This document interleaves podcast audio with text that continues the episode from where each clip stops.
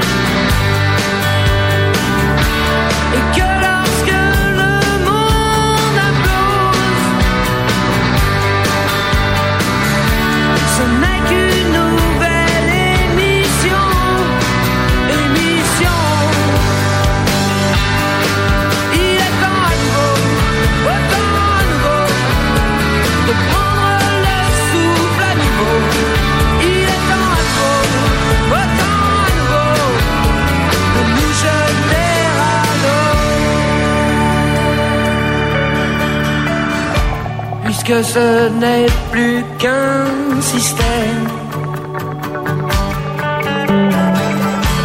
Et sa police américaine.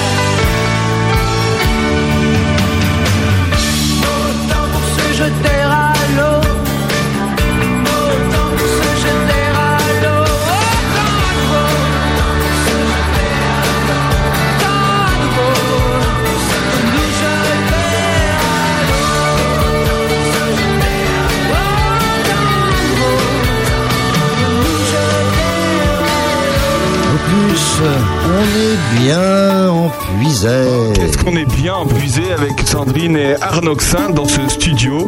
Euh, on est bien et demain on vote. Et votez bien. Ouais.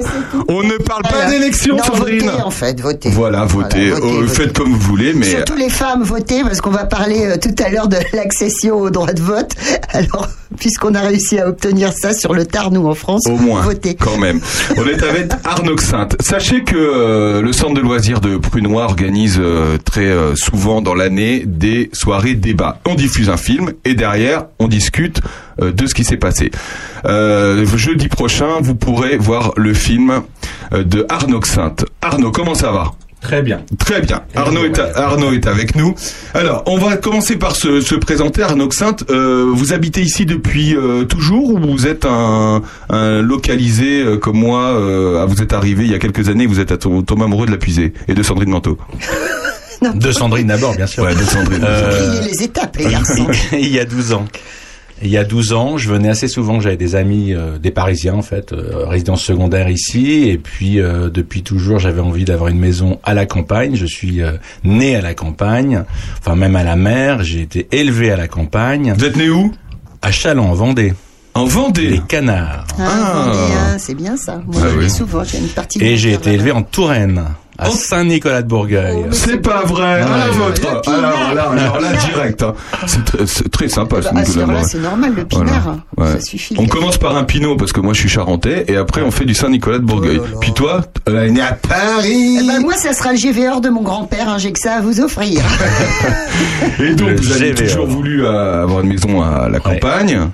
Et, Et, donc, euh, bah, c'est-à-dire que c'était 150 km de Paris maximum, deux heures. Mm. Donc c'était la Puisay, l'Aisne ou bien le Perche ou la Normandie. La Normandie, c'est deux heures et demie, trois heures pour rentrer à la fin du week-end. Le Perche, il y a trop de Parisiens. Ah, et puis c'est aussi, l'autoroute au Ah retour. bah, hein. c'est ça, C'est ça, c'est ça. Et laine, euh, bah laine, si on est sous le vent et qu'on sent euh, la production de betterave à sucre, c'est pas terrible. C'est la mauvaise haleine. Eh, c'est ça. et du coup, il restait la puisée et Ouais. on est tombé amoureux de la puisée avec mon camarade et puis euh, j'avais trois quatre amis, j'ai pris euh, une carte du coin, j'ai placé les maisons, un cercle à 5 km autour, trouvez-moi ça trouvez une maison ici, puis voilà, c'est comme ça que Et ça ça donne quel village du coup? Euh Charnieret de Puisay. Non, non, mais ça. Saint-Martin-sur-Ouane, comme une déléguée de Saint-Martin-sur-Ouane. Ouais, c'est à peu près la même histoire que que j'ai vécu il y a six ans. Euh, euh, alors je, je, je ne suis pas un camarade, mais j'ai vécu la même chose avec Dominique il y a six ans. Et je, et je le dis souvent, c'est ce qui fait la force de ce territoire, c'est-à-dire tout le monde fait un cercle quand on, a, on est citadin et qu'on veut se délocaliser au vert. On fait un cercle et souvent on tombe ici. C'est incroyable, mais on- vous n'êtes pas le premier à le dire. Je suis pas le premier à le dire. Et il y a plein de gens qui sont passés dans ce studio et qui ont eu le, le même scénario que nous. Hein. Non, mais alors euh, après, Arnaud, vous auriez pu euh, vous retrouver euh, à Courtenay. Pardon, Aussi. dans le Loiret? Jamais. Jamais, Jamais. Difficile. 45, jamais. Ah oui, voilà, c'est ça. On plaisante Alors, avec je- le Loiret, non, mais on non, les mais aime bien, évidemment. C'est c'est plus austère, je- j'en suis tout à fait consciente. Mais c'est vrai Non, que mais les gens ne conduisent pas du tout pareil. euh. du côté de Courtenay, il y a eu beaucoup de Parisiens qui se sont Mais, qui mais sont ici, il y en a énormément. Euh, Après Ah m'être implanté, j'ai découvert tout un tas d'amis qui avaient des résidences secondaires, qui bossaient aussi dans la télé, le cinéma ou autre. Euh, J'ai retrouvé par hasard dans la rue de Charny pendant la pandémie des copines réalisatrices qui s'étaient tout d'un coup délocalisées dans un Airbnb. Enfin, voilà. Bon après quand on dit parisien, il y a, en fait il y a très peu- c'est pas des parisiens, c'est des gens qui habitaient à Paris. C'est ça. Moi je, je suis pas parisien, je suis né à la campagne Oui, aussi mais en Charente-Maritime. Ton conjoint, il est toujours. euh, Il bosse là-bas. Non mais je veux dire, d'accord, mais je veux dire on est des citadins, on a été, Arnaud, on a migré à Paris pour le boulot. Oui, je fais les allers-retours, mais je suis euh, aussi. depuis la pandémie, je suis plus ici. Euh, Euh, moi je fais plus l'aller-retour. Hein. Moi je fais l'aller-retour du bistrot à chez moi, hein, c'est Oui, tout. oui, hein. je sais, mais tu as fait les allers-retours. comme Sandrine d'ailleurs. Comme Sandrine. Raisons. Mais souvent il y a canal et il y a pas de retour. Parce que, euh, euh, Arnaud, alors vous êtes donc euh, co-ré- co-réalisateur de ce film qui va être diffusé jeudi. Euh, c'est votre métier euh, depuis toujours. Comment vous êtes arrivé à faire du, du, du- Alors, j'ai- commencé courtier à la bourse. Ah oui. Euh, ma formation, c'est plutôt finance, euh, économie, etc. Mais depuis tout petit, je voulais être comédien. J'étais bon à l'école. Mes parents m'ont dit, tu feras des études, mon fils. Moi, j'écoutais mes parents à l'époque encore. Donc, j'ai fait des études et puis j'ai commencé. Et puis, au bout de six ans, j'ai tout quitté parce que euh, je voulais absolument euh, aller du côté de la balle, disons.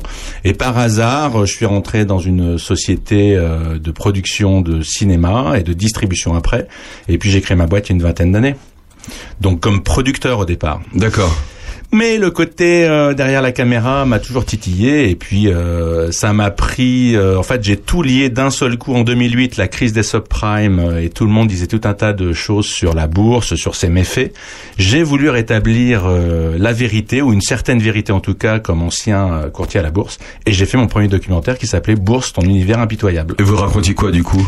Ben, je racontais euh, à quoi servait la bourse, comment elle fonctionnait, euh, comment des outils de protection ou de ou d'assurance pouvaient devenir des outils de spéculation et comment du coup c'était un peu détourné. Donc je racontais que derrière les méfaits exacts euh, de, de, de ces outils, il y avait des outils qui servaient quand même à quelque chose en, en économie. Voilà. Ouais, ouais. C'était rétablir une forme de vérité, en tout cas un équilibre. Voilà.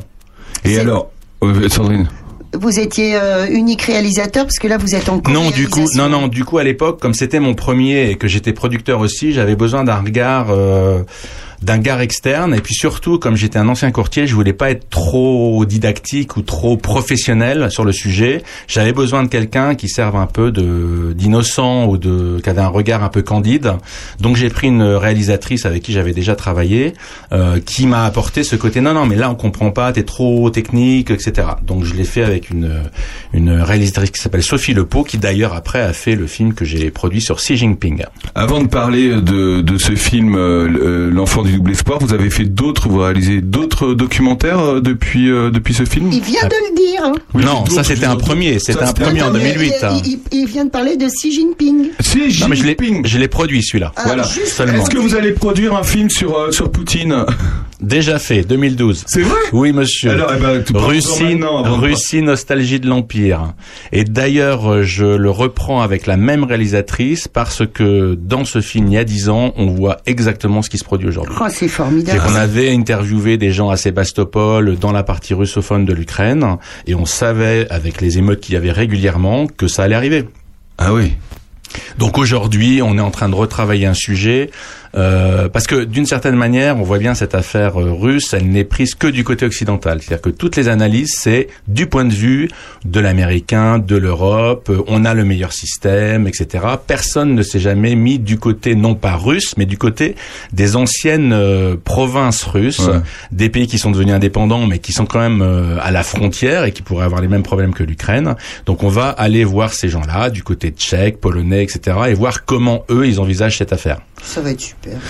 Nous on a vu euh, l'enfant du double espoir. Alors pour euh, alors c'est c'est hyper complet, c'est hyper prenant. Vous avez suivi pendant plus d'un an euh, plus d'un an le, le petit César, évidemment euh, ses parents et ses frères et ses frères et vous allez voir que le, le troisième a sauvé euh, le premier si je puis dire. Le deuxième. Le Deuxième. deuxième pardon Le le deuxième, deuxième. Donc c'est euh, Marceau qui a sauvé euh, qui a sauvé César. On va expliquer comment évidemment. Euh, ce film, euh, comment vous êtes arrivé à rencontrer euh, cette famille et euh, ce petit César? Alors son grand-père euh, et sa belle-grand-mère habitent sur notre territoire. Euh, À donc- Charnier et Puisé. À absolument. Euh, et lors d'un dîner, on a appris euh, le malheur qui venait de, de frapper cette famille, c'est-à-dire la maladie du petit César. Il avait deux ans et demi, je pense qu'on l'a quand on l'a appris, euh, à savoir une maladie génétique. Euh, il ne reproduit pas, c'est c'est les cellules du sang, les plaquettes, les globules blancs, les globules rouges, ce qui fait qu'inévitablement ça chute, euh, qu'il se fatigue très vite puisque l'oxygène ne, ne circule pas dans le sang, qu'il se fait des bleus qui durent pendant euh, trois, quatre semaines, cinq semaines. On les voit d'ailleurs. hein, Voilà, on les voit au ouais, début, ouais. effectivement. Alors aujourd'hui, justement, moi, ce qui m'a frappé, c'est que euh, une fois que euh, la greffe a pris, il y a plus de bleu.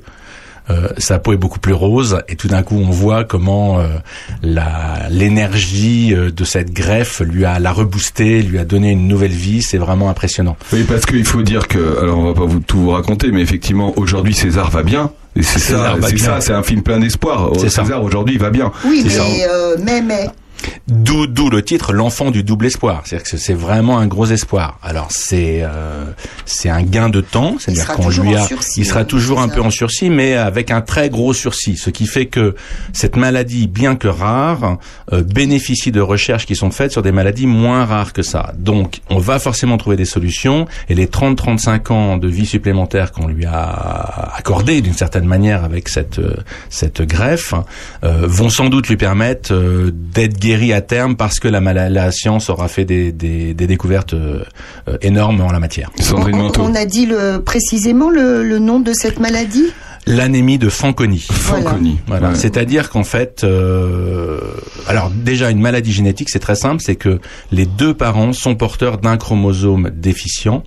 Euh, et quand euh, un enfant est, est créé, est procréé, euh, on prend un demi-chromosome de la mère avec un demi-chromosome euh, de, du père, et ça se combine. Alors si la combinaison c'est un chromosome qui va bien avec un chromosome déficient, le chromosome qui va bien prend la relève, tout va bien. Si c'est deux chromosomes qui vont bien, tout va bien. Mais si les deux chromosomes déficients ou les deux demi-chromosomes déficients du père et de la mère se combinent, c'est là où la maladie se, se crée. Mais Voilà. c'est ce qui s'est passé. C'est ce qui s'est passé. Et, ma- et malheureusement, c'est ce qui s'est passé. Malgré eux, en fait, ils sont Absolument, tombés, euh, ils sont tombés à faire des. Alors, ce qui est incroyable, c'est que le deuxième, d'ailleurs, le, le deuxième enfant, lui, euh, euh, alors, ils se sont rendus. Alors, on va commencer par le, le début. Euh, en France, en gros, euh, on pouvait pas sauver César. C'est ça On a été obligé d'aller en ils ont été obligés d'aller en Belgique. C'est ça, Alors c'est un grand sujet mais euh, mais il faut quand même le dire. Moi ça m'a quand même choqué quand j'ai vu que les parents ont dû aller en Belgique pour sauver leur enfant. Enfin ça doit être terrible pour eux quoi. Oui, c'est terrible parce que c'est des allers-retours, que la, la- la- l'opération, la procédure pour faire des fécondations in vitro sont des procédures très lourdes, notamment pour le corps de la mère, euh, plus les trajets, plus l'attente. Enfin, c'est vraiment très très lourd.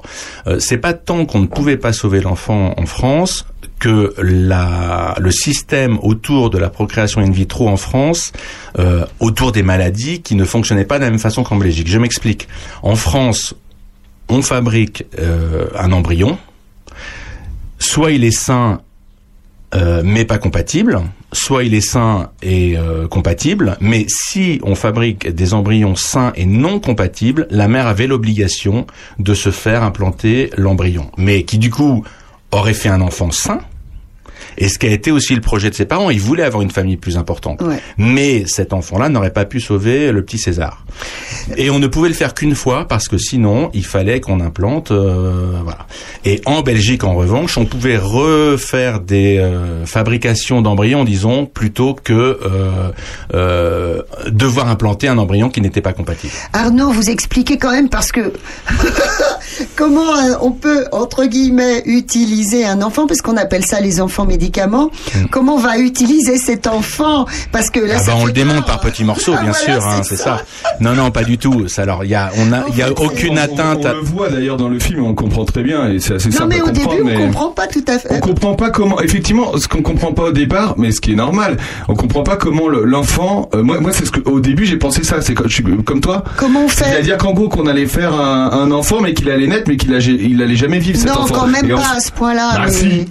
Mais on lui prend, on lui prend même pas de sang, tu vois. Non, rien. Et en fait, on le prend quand il naît. Il y a une intégrité euh, physique. Il y a une totale intégrité de- de- physique. de on ne prend que le sang du cordon ombilical et du placenta, qui, Voilà. si on ne le prenait pas, serait euh, soit jeté, à la, poubelle, soit euh, congelé, parce qu'un certain nombre de femmes, même s'il n'y a pas de maladie génétique dans leur famille, autorisent la congélation de leur sang, puisque la compatibilité entre deux familles peut exister. Elle est beaucoup plus rare, mais peut exister. Donc il y a rien de pris sur l'enfant, bien entendu. Et puis surtout, c'est sujet à une analyse euh, et des examens et des discussions euh, par l'agence de biomédecine en France, qui fait qu'on se garantit que justement, l'enfant qui sera fait ne va pas que entre guillemets servir à sauver l'autre. Ouais. Il y a toujours un projet familial dans les familles, euh, d'agrandissement de la famille, etc. Sinon, ça marche pas. Mais vous On voulez déjà les enfants, ils en voulaient Ils même voulaient- quatre. Ils en voulaient Voilà, quatre. ils en voulaient Exactement. quatre, voilà. Exactement. Donc en gros, euh, la, la maman a donné naissance à- au, au frère, au frère de, de, de César, et ils ont pris un peu de sang du cordon ombilical et qu'ils ont euh, réinjecté pour dans euh, dans dans le corps de, de César et qui a permis la régénération de ses, ses cellules et de ses plaquettes. C'est ça, hein, si on fait simple. Oui, oui, c'est ça. Avec un temps de, quand même de, de, matura- Alors, de ouais. maturation de, du processus. Hein. Oui, c'est-à-dire qu'en général, on attend euh, que le- l'enfant ait autour de 6 ou 7 ans avant de faire cette euh, transfusion sanguine, puisque c'est ça en fait la greffe, c'est une transfusion sanguine en l'occurrence. Euh, sauf que là, César, ses plaquettes chutaient. Donc il commençait à avoir besoin de transfusion et ça, c'était plus possible. Alors, il y a une chose quand même qu'on dit pas, c'est que là, on a l'impression d'avoir un, documentaire très très lourd, très technique euh, sur le médical, mais il y a deux composantes euh, qui m'ont vraiment euh, extrêmement enthousiasmé dans le film. C'est que d'abord César, c'est un une petite personne unique au monde dans, dans son caractère. C'est un gamin d'une vivacité, d'une maturité totale, euh, d'une drôlerie, beaucoup d'intelligence, une petite personnalité comme on en rêve pour jouer au cinéma. Ah, mais Arnaud. complètement. Et d'ailleurs, complètement. d'ailleurs, vous avez bien l'intention peut-être de... Oui, mais alors c'est sur un sujet un peu décalé parce que ce qu'on ne dit pas, c'est que dans l'histoire, euh, le frère aîné euh, qui n'a pas la maladie n'est pas compatible. Oui. ouais. Donc il peut pas sauver son petit Si frère. vous le dites. Oui, mais ce qu'on n'a pas dit là, entre nous. Ah oui, c'est Euh, ça. Et c'est ça qui m'intéresse de travailler sur le long métrage. Ah. c'est comment, quand on est le frère aîné, Ah ouais. qu'on ne peut pas être le héros de sa fratrie, comment on se construit. D'ailleurs, il est très, je me le disais aussi, il, il est très absent, le frère. Il est très discret. Mais il parce pas qu'on n'arrive pas dans à le- l'attraper. On n'arrive pas Ah, à il- l'attraper pas parce qu'il sait. Ah, Euh, ouais. La première premier rendez-vous qu'on a eu, euh, il, est, il a filé dans sa chambre, mais bon, moi j'ai réussi à le rattraper euh, en le mettant derrière la caméra, en le faisant cadrer, Arnaud. euh, en lui donnant le casque de la son, etc. Donc il s'est réintégré dans l'histoire, mais il s'est réintégré, il a été actif, disons, dans la fabrication du documentaire, mais j'ai j'ai pas réussi à le mettre à l'image Ah ouais, c'est fou ça. parce que il nous faisait systématiquement sortir de l'histoire parce que d'une certaine manière euh, cette histoire était complexe à construire parce qu'il y avait la composante médicale qu'on ne peut pas éviter quand même d'expliquer un peu sinon les, spectateurs ne comprennent pas ce dont il s'agit les enjeux et comment ça fonctionne mais sans trop en, trop en mettre parce que c'est pas non plus un film médical c'était essentiellement un film construit sur l'humain sur le combat de ses parents euh. en fait les parents ils ont sans doute beaucoup pleuré quand ils ont appris cette maladie évidemment mais moi je les ai jamais vus pleurer parce que une fois qu'on a pleuré et qu'on se dit ça sert à rien de pleurer, ils se sont mis en tenue de combat. Le père a même dit que c'était pour lui un deuil quand il a appris ça. Il le dit dans le documentaire. Complètement. Mais c'est vrai qu'ils ont une force incroyable et puis on sent plein d'amour dans cette famille. C'est aussi l'amour qui, qui les a fait avancer, Sandrine. Donc, euh, composante médicale, composante euh, histoire euh, privée, histoire de famille, et il y a une composante politique qui fait mal au cœur. Ah Ça, oui. j'aimerais Ah bien que vous en parliez. Arnaud. Alors oui, non, parce qu'en fait aujourd'hui la loi de bioéthique a changé. Ah, Oui. La, la fameuse PMA qu'on entend tout le temps, la PMA. Là, là, là, clairement, on comprend ce que c'est. Alors à un On moment donné, on se retrouve à l'Assemblée et on voit les députés. euh, Oui, qui se, qui se, qui bataille, qui ferraille même euh, sec. Euh, alors. euh, On moi, j'ai fait une interview qui m'a totalement euh, bluffé avec euh, Eliaou, le député Eliaou, qui est un médecin, ancien médecin, député de la troisième ou quatrième circonscription de Montpellier, je crois, euh, et qui était rapporteur de la loi de bioéthique, totalement incroyablement intelligent, structuré, euh, qui lui nous raconte qu'au départ il était contre et que c'est les entretiens avec des médecins et qu'on voit, dont certains médecins on voit dans le film comme Mm. euh, Nelly Friedman dont je suis aussi totalement tombé amoureux Et- par son intelligence. Et elle, elle le dit très bien. Elle le dit, ils sont complètement décalés par rapport au corps médical. C'est la dit. dame brune. Oui. C'est la Dame Brune, Mm. exactement. Et qui d'ailleurs est la nièce par alliance de René Friedman, le grand professeur qui a fait le premier bébé éprouvette en France. Voilà. D'accord. Ok. ce sont des histoires de famille. Mais en tout cas, oui, euh, lui était contre. Et puis c'est avec tous ces entretiens qu'il a complètement fait évoluer sa position. Mais il le dit très bien aussi dans le documentaire. Et on n'a pas gardé toute l'interview évidemment parce qu'on voulait pas être totalement du côté du politique non plus. C'était essentiellement un- une histoire humaine hein, qu'on voulait tramer. Euh, mais il le dit. euh, en France, on est dans la, traîne et la, queue de traîne de l'histoire de la Seconde Guerre mondiale, c'est-à-dire tous les trafics humains, les, les trafics génétiques, les manipulations qui ont été faites par les nazis, c'est quelque chose qui, qui est en temps ancré euh, chez les députés. Et donc dans toutes ces lois de biomédecine il y a une sorte de frein systématique sur la manipulation des embryons etc etc donc il a fallu tout un processus pour faire accepter et comprendre les enjeux qu'il y avait et que euh, ça concerne déjà 25 à 30 familles par an donc on n'est pas en train de parler de, de déviance euh, sociétale je dirais.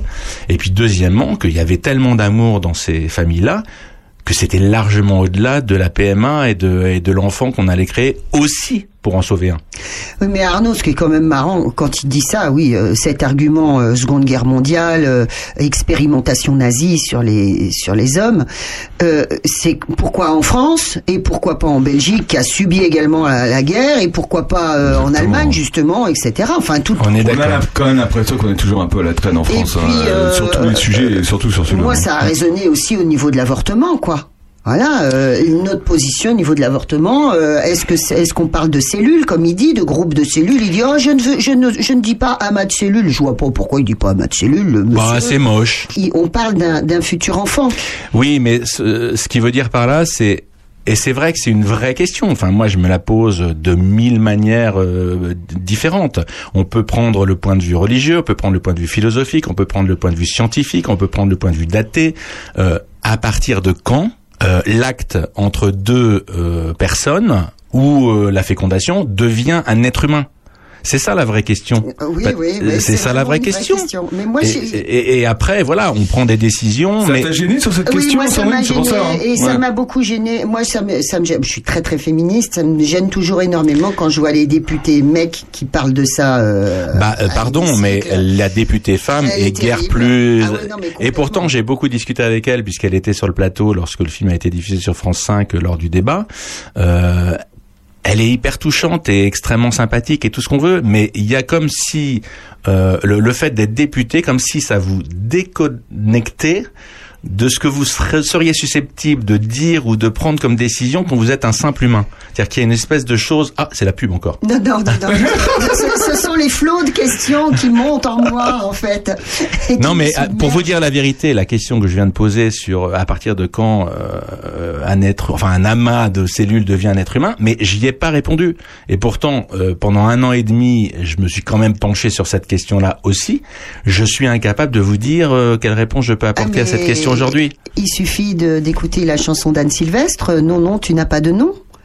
Ça peut devenir très vite un futur bébé ou ça Alors ça, peut- c'est un autre sujet sur lequel ça j'ai bossé devenir, aussi. euh, et ça peut devenir beaucoup, beaucoup plus tard en Mais- fonction de la maman. On va passer un petit extrait de, de, de ce film, Sandrine, si tu veux bien. Euh, Ça m'embête, mais tu peux y aller. Euh, non, non, mais juste un, petit extrait qui m'a qui m'a qui m'a touché, c'est euh, ben le jeune César, ses plaquettes qui baissent, qui baissent, qui baissent. On attend la greffe, on attend de savoir ce qu'on va faire, et euh, malheureusement, il ne peut plus aller à l'école. Ah, c'était, ça c'est fou ça. César ne va plus en classe. La vie en collectivité est devenue pour lui trop risquée. Iliel J'aimerais bien être à l'école avec vous. Malheureusement, je peux pas. Au revoir À bientôt Il peut plus aller à l'école, je l'ai déscolarisé depuis deux semaines, donc deux semaines avant les vacances de Noël, pour être sûr qu'il attrape pas tous les microbes a en ce moment avec l'hiver, euh, grippe, gastro. euh, Sa moelle osseuse est en difficulté ses plaquettes euh, baissent. Les médecins nous ont expliqué qu'on était au pied du mur et qu'il fallait qu'on qu'on envisage très sérieusement euh, la greffe à venir. Alors cet extrait, cet extrait est super touchant parce que en fait, euh, bah, évidemment, vous n'avez pas l'image, mais vous le verrez jeudi prochain, euh, 14 avril, là, au centre de loisirs de Prunois, quand vous viendrez voir le film. Il est derrière une grille et puis euh, il y a ses Oh. petits compagnons qui sont euh, à l'école et lui il peut pas aller à l'école parce que justement, en gros. Euh, avec la maladie qu'il a, le simple rhume qui qui euh, qui, qui, qui tomberait sur lui euh, ferait euh, c'est dramatique, hein, c'est ça. C'est ça. hein. En fait, euh, à partir du moment où la greffe a été programmée, il ne peut pas absolument avoir le moindre virus, sinon la greffe est retardée jusqu'à ce qu'il n'ait plus de maladie. Parce que la greffe est un processus très long, on on commence d'abord par détruire sa moelle osseuse avec une chimio euh, pendant quatre jours. Et après, il est sous une, ce qu'on appelle une bulle. C'est pas tout à fait un terme exact, mais il est sous bulle pour euh, qu'il n'y ait aucune, aucun virus qui circule. Donc, avant l'opération, il faut absolument pas qu'il chope euh, la moindre chose. Or, euh, en plein hiver, euh, une école est, euh, est un bouillon de culture. Mm. On le sait. C'est pour ça qu'il ne va plus à l'école. Et là, je dois dire que ces images que vous verrez, ou en tout cas le son que vous avez entendu, c'est le père qui a filmé ça et qui m'a fait le cadeau avec un iPhone. Je devrais pas donner un nom de marque, mais c'est pas grave. En tout cas, un smartphone, euh, parce qu'on avait une telle complicité, c'est que ils filmaient tout un tas de choses, euh, les parents. Euh, et ça, c'était tiens, un autre cadeau, qu'est-ce que tu peux en faire? Je dis mais tu plaisantes ou quoi C'est Ouais. juste euh, Ouais, une non, émotion incroyable. c'est le genre de choses qu'on peut même pas prévoir. Euh, C'est le genre de choses qui arrivent en dehors de, de, de- du moment où on est avec la caméra. Il s'en est passé d'autres comme ça juste après, quand il est rentré chez lui. Il était dans sa dans sa chambre à l'étage et sa petite copine, parce qu'il a une petite copine avec qui il s'est marié. Ah, c'est trop chou. Ah oui, alors il Elle était dans la maison en face, il ouvrait la fenêtre, il hurlait Lilou, je t'aime Oh là là. Il aime pas la guerre, César. Oui, Ça ne l'intéresse pas du tout la Non. guerre. Et Non. il l'a- dit, euh, bah, ça a été filmé il y a, il y a deux ans peut-être. Il aimait pas la guerre. Je, je serais curieux de, ça serait rigolo de savoir ce qu'il pense maintenant aujourd'hui. euh, Il préfère les licornes. Il préfère les licornes. et, il a bien raison. Euh, euh, c'est important aussi de rappeler que la, que la moelle osseuse, on peut être donneur de moelle osseuse. Moi, je le suis d'ailleurs, euh, et je vous le dis, je suis inscrit. Enfin, je donne mon sang depuis que j'ai 18 ans. Et euh, Il y a deux ans donc. De quoi Depuis deux deux ans ans. donc. Depuis deux ans. Oh, non. Ah, depuis, depuis deux ans, Oui. d'accord, je comprenais pas la blague. Oui, depuis deux ans, j'en ai, non, un peu plus quand même. Non, et, euh, et donc vous pouvez dire si vous êtes donneur de moelle osseuse. La moelle osseuse n'est pas la moelle épinière, il faut le dire aussi. La moelle osseuse, ça permet au, au corps de, de évidemment de, de, de générer ses plaquettes, etc. C'est pas la moelle épinière, c'est pas. Souvent on dit oh euh, donneur, on va de ponction. Non, on fait pas de ponction. C'est juste voilà, on garde une poche euh, de sang d'un côté et vous êtes potentiellement compatible. D'ailleurs, j'ai été l'année dernière. On m'a dit vous êtes potentiellement compatible. Donc on était trois et euh, après il y en avait un qui était un peu plus compatible que moi. Mais je veux dire, c'est important de dire que vous pouvez euh, renseignez-vous sur dondemoileosseuse.fr. Je le dis au passage parce que euh, ça, ça peut servir justement euh, à des enfants ou d'autres d'ailleurs des adultes aussi. Justement, d'autres composantes qui sont très intéressantes dans votre film, Arnaud, c'est la découverte pour certains euh, du de l'univers médical, de l'univers hospitalier, la façon dont les professionnels s'occupent de l'enfant, la toilette euh, extrêmement formidable. minutieuse et Ouais. l'emballage euh, dans un petit Ouais, ouais. Et puis alors Morane, euh, Elle est formidable. elle est formidable. Moi je, non non, ils sont ils sont juste incroyables parce que il faut le rappeler, c'est pourtant un grand hôpital parisien, c'est Robert Debré, euh, donc il y a sans doute plus de moyens qu'un petit euh, un petit hôpital au fin fond de la campagne ou autre. Malgré ça, euh, elles habitent à une heure une heure et demie de trajet parce que euh, elles ont un salaire de misère ou en tout cas un salaire euh, assez modeste et elles arrivent ici quoi qu'il arrive et elles ont le sourire et elles sont au taquet pour aider ces gamins qui sont en grande difficulté. Elles ont une énergie folle, elles sont dans l'accompagnement, elles sont dans parce qu'il faut penser que ces gamins arrivent, ils restent entre 6 et 8 9 10 semaines si ça se passe mal. 10 semaines où les premières semaines, ils sont allongés sur le lit, ils ne sortent pas parce que le moindre le moindre pied par terre peut leur donner un virus ou quelque chose. Donc c'est quand même une situation où ils sont bloqués sur un lit à un âge où on veut quand même bouger. Et ces euh, femmes-là sont vraiment incroyables. Je leur rends hommage ici. euh, euh, c'est un service absolument incroyable. Les, hommes, le professeur Baruchel qui dirige le, service est un chercheur incroyable. Le docteur Leblanc qui suivait le petit César dans sa maladie de Fanconi, formidable, etc. Vraiment, c'est des gens investis, malins. Euh, qui se posent pas les questions qu'on se pose par ailleurs. Il faut y aller quoi. Hmm. C'est bouleversant. Vous pourrez voir ce film euh, jeudi, Sandrine. Oui, encore une Nous, on l'a déjà vu, mais venez le voir, euh, venez le voir en sur grand écran, on va dire. On l'a dévoré, oui. Et euh, encore une chose, il y a, y a du suspense qui qui plane en fait dans votre film. C'est très étonnant. On a on a peur pour ce petit. On ne sait Ah pas ce qui va lui arriver. Moi, j'ai eu un moment donné, j'ai eu un son au cœur. Je me suis dit bon sang, ça va pas ça va pas le faire. Parce qu'on parle à un moment donné de ces mamans qui donnent naissance à l'enfant euh, du deuxième espoir, c'est ça qu'on Du double espoir. du double espoir. J'ai pas voulu euh, employer ce mot d'enfant médicament. Du double espoir. Et malheureusement, c'est trop tard. Bah, le temps de la maladie va plus vite que le la maladie la de l'enfant de- précédent Ouais, va plus ouais, vite. ouais. Et je me suis dit, bon sang, ils nous l'ont pas dit, mais on est dans ce cas-là.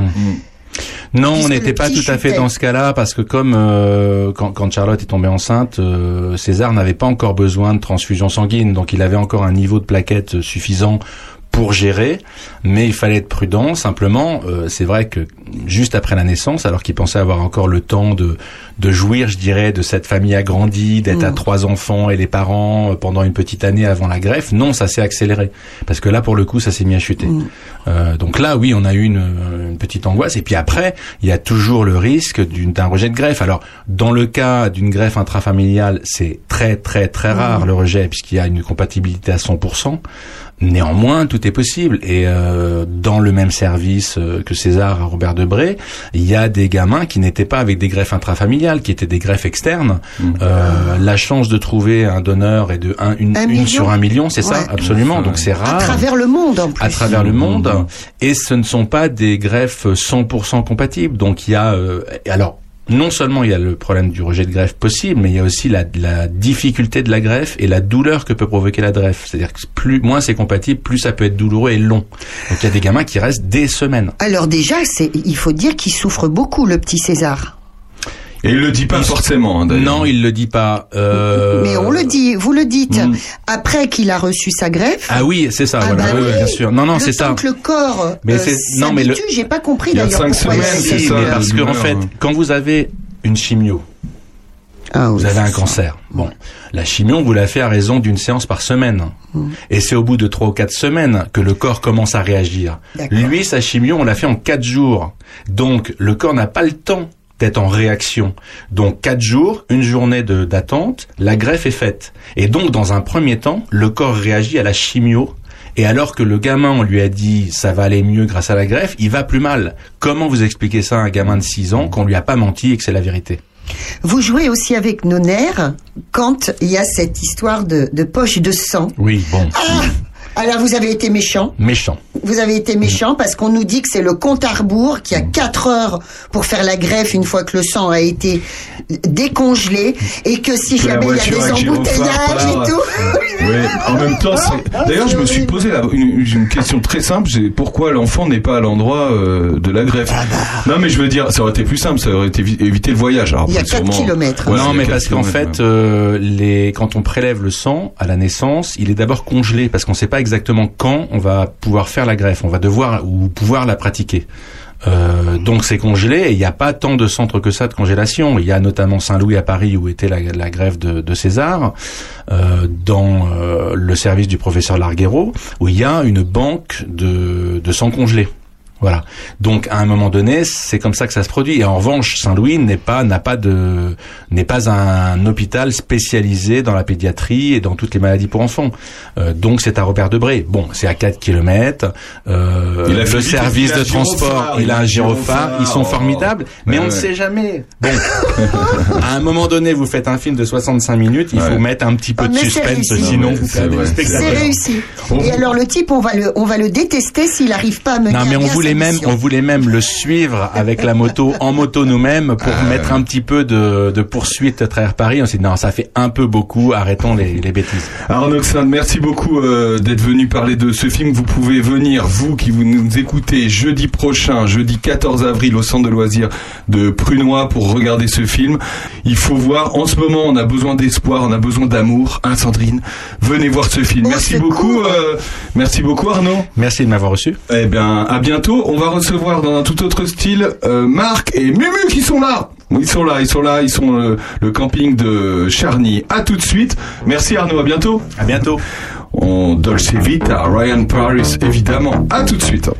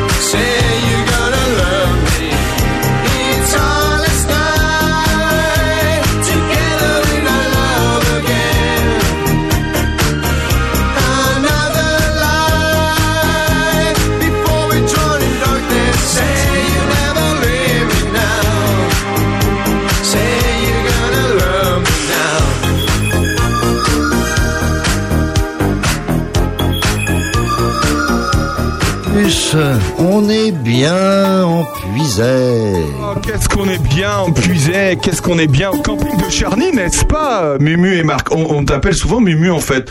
Je vais me permettre de la tutoyer parce qu'on se connaît un peu. Muriel et Marc. Bienvenue dans le studio de Puce. Mais Marc, on l'appelle pas ma marque Ma Marc, comment ça va vous deux? Ça va très bien. Ça va super. Eh ben voilà. Ils sont pas mignons tous les deux? Ils sont mignons, puis ils doivent être ravis de voir le temps qu'il fait. Bah ah oui, bah Ça par contre. Ouais. Ouais, t'as dit. D'ailleurs, ils vont nous le dire. Ils ont ouvert la saison la semaine dernière. Il a fait très très très très très très froid.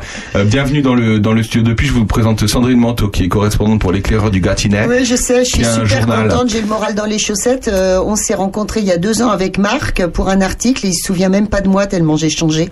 Ouais. Ça fout les Mais boules, depuis que t'as changé de coupe, maintenant il va, il va se souvenir de toi. Hein, parce que Quelques petites infos avant de, de parler du camping de Charny. Sachez que il y a, et il pleut, mais il peut pleuvoir pour les lycéens de Toussy. Ça n'a, il y a plus de soucis puisqu'il y a un arrêt de bus qui a été installé devant le Crédit Agricole de Charny. Figurez-vous. Et maintenant, parce que vous savez que l'arrêt de l'arrêt de bus maintenant, il est, euh, il est au, au Crédit Agricole de Charny. Donc tu veux Sur la place Victor Hugo. Et donc- Parce qu'avant c'était devant la halle, mais maintenant que la circulation n'est plus la même, c'est là-bas. Et donc, les mômes, ils traversent toute la... Ah bah oui. Oh bah oui. là, mais qu'est-ce que c'est que cette Ah, histoire bon, et donc en attendant, ils peuvent se mettre à l'abri. Il y a un arrêt de bus. Ça, c'était une petite info. Après, sachez que euh, les commerçants, la semaine dernière, euh, l'Union des commerçants, l'association des commerçants a installé des belles décorations dans la ville. Vous voyez des papillons partout, vous voyez des genêts. Voilà, tout ça, c'est les commerçants euh, euh, qui l'ont fait. Euh, Est-ce que vous suivez Lulu sur la page Tué de Charny? Lulu le petit lapin. Le jeu est en cours. Il faut retrouver, il faut retrouver où se trouve le lapin dans les villages. Sachez que Il y a eu ça déjà l'année dernière, c'est ça? Euh, C'est la oui, deuxième année, je Mais c'est la deuxième année du lapin, mais ça a tellement bien marché que c'est pour ça. Non, mais vous avez le droit de recommencer, c'est pas... Euh, et puis c'est très bien. C'est tué, oui, oui. c'est tué de Charny quand C'est c'est Laurent. hein. C'est pas ça a rien à voir avec les les commerçants. Ah, c'est... C'est tué de Charny. Tu sais Laurent Laurent Tavelin de la page tué de Ah, Charny Il quand faudrait que je Daniel rencontre Paqui. cet homme, je vois pas du Euh, tout. Tu vois pas qui c'est. Sachez qu'une étude a été lancée par la communauté de communes de Puisé-Forterre sur le commerce de proximité de, pour les huit villes, petites villes de demain, dont Charny-Auray de Puisé fait partie. Allez-y, répondre à cette euh, à cette enquête, c'est intéressant et ça donnera euh, des infos à l'interco pour comprendre le commerce local. On en revient au camping. Alors le camping, il a ouvert la semaine dernière, mais d'abord on va faire connaissance avec Marc et Muriel. Alors Marc et Muriel, déjà, euh, est-ce que vous êtes un couple? Première question. Oh, c'est drôlement indiscret comme question. Mais euh, effectivement, on est en couple. oui. Ah oui, bravo Oui, voilà. Non, non, mais méfie-toi parce que la deuxième question, je le connais, c'est quelles sont vos pratiques Mais n'importe quoi. Alors, vous pouvez nous poser la question à tous les deux, si vous voulez. Allez-y, posez-nous la question. Sur le fait de savoir si vous êtes en couple ou Oui, pas. la réponse est oui. Voilà, voilà, Et tout le quelles monde le sait. sont, quelles sont nos pratiques On on peut pas. Alors, euh, racontez-nous un petit peu. euh, vous êtes, euh, vous habitez ici depuis combien de temps? Comment ça s'est passé euh, le fait d'avoir un camping? Alors, on réside sur le sur la commune de Charny depuis euh, 2015 Mhm. et euh, on a répondu à un appel d'offres qui avait été lancé par la municipalité de l'époque pour la gestion du camping. Et à l'issue de cet appel d'offres, eh bien, euh, notre candidature a été retenue pour la gestion du camping de 2015 à fin 2024. Est-ce qu'on peut expliquer d'ailleurs au passage comment fonctionne un camping par rapport à une municipalité? C'est intéressant. Bah, ça dépend des campings, justement. ça dépend des campings. Alors comment ça fonctionne là? Eh bien, certaines municipalités sont euh, propriétaires d'un camping et font le choix de confier la gestion du camping à des acteurs privés que nous sommes. Donc nous nous sommes constitués en société en SARL pour pouvoir euh, gérer ce camping en toute quiétude et hum, d'autres euh, d'autres d'autres municipalités font le choix de gérer le camping en en, en interne, c'est-à-dire en confiant la gestion de leur camping à euh, des employés municipaux sur la période d'ouverture. En gros, là, c'est vous êtes locataire de- du camping municipal. En gros, c'est ça. C'est très Et bien résumé. gérez, voilà. Voilà, après il y a aussi les campings privés, évidemment, il y en a moult.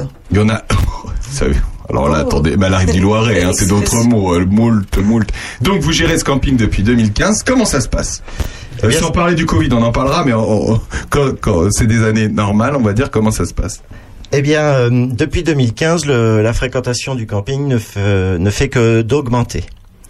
On est passé euh, d'une fréquentation relativement calme à une grande fréquentation. La plus élevée, c'était en 2019, avec euh, pas loin de 10 000 nuitées sur le sur le camping. Alors, c'est énorme. Qu'est-ce que vous proposez? Est-ce qu'il y a des mobilhomes, des tentes, Quel est le style du camping?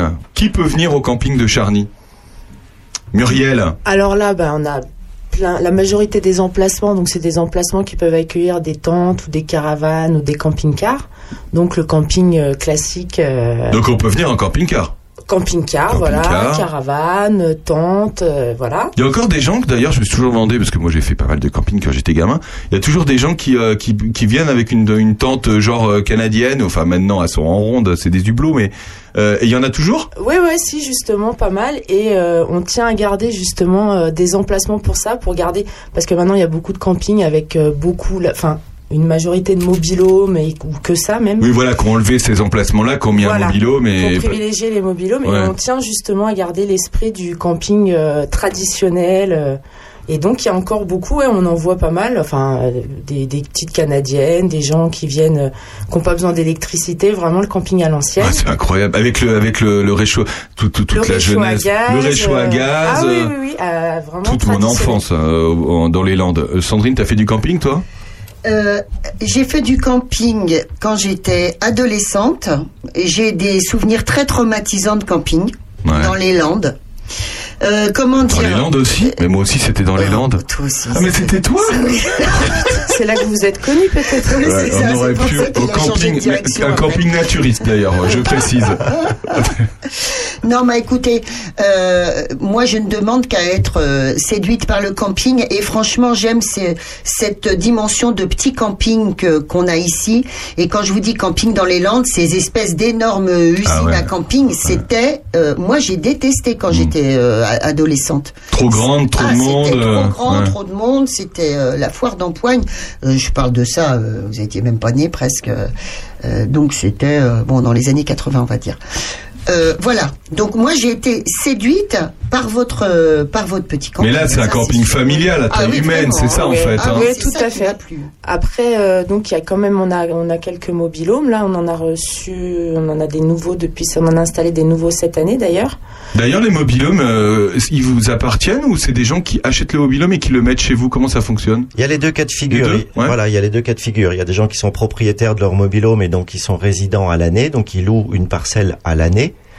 Ils font le choix aussi parfois de nous mettre à disposition leur mobilhome pour le sous-louer. Ah oui, Donc ouais, ça, bah oui. techniquement, c'est possible. Et puis, bah, il y a des mobilhomes qui nous appartiennent, donc euh, qui sont voués à, à être destinés euh, uniquement aux vacanciers, aux touristes. On parlait, euh, Muriel, justement des personnes qui viennent avec leur tente. Est-ce qu'il y a plus en plus de gens qui veulent, même en vacances, avoir du confort et donc être dans un mobilhome? Euh, oui, oui, oui. Enfin, globalement, oui, je pense qu'il y a une majorité de gens quand même qui veulent un certain confort. Hmm. Je parlais, il y a encore des, des petites canadiennes, mais c'est pas la majorité, quoi. Mm. Mais on tient à garder, euh, voilà, cette, euh, comment dire, un camping euh, traditionnel, voilà, et familial. Bon, il est, il est grand, mais sans être trop grand, donc euh, il y, a, il y a une ambiance vraiment euh, super, quoi. Une ambiance Des avec animations aussi. des animations, mais ça on va en parler. On est avec Marc et Muriel. Évidemment des musiques, mais des musiques de camping. Restez avec nous, vous êtes dans leur intelligence jusqu'à 13h. À tout de suite. Pas moyen des trois.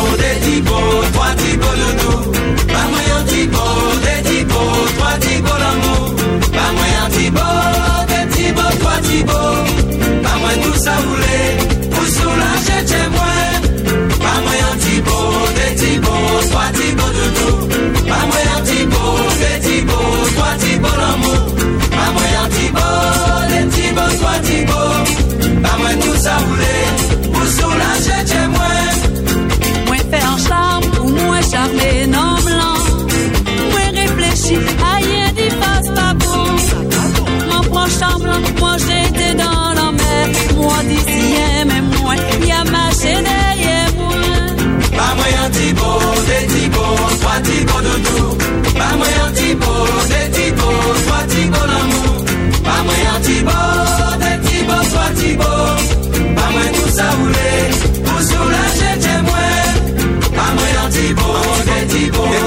tìbò lọ tìbò. Bàmọ̀ yàn tìbò, òde tìbò, òsùwà tìbò lọ tìbò. Bàmọ̀ yàn tìbò, òde tìbò, òsùwà tìbò. Bàmọ̀ ètò sàwùlé, òsùnà ṣẹ̀ṣẹ̀ mọ́ ẹ. Toto toto, qu'est-ce qui frappe à ma porte? C'est moins l'amour, c'est moins tout tout sucré. Quinzaine tombée, péché la pas payé moins. Par pitié, par l'humanité, ouvert la porte, pas moins. Et pas moins un Thibaut, soit Thibaut doudou. Pas moyen Thibaut, des Thibaut, soit Thibaut l'amour. Pas moyen Thibaut, des Thibaut, soit Thibaut. Pas moins tout ça voulait, pour soulager chez moi encore. Pas moyen Thibaut, des Thibaut, soit Thibaut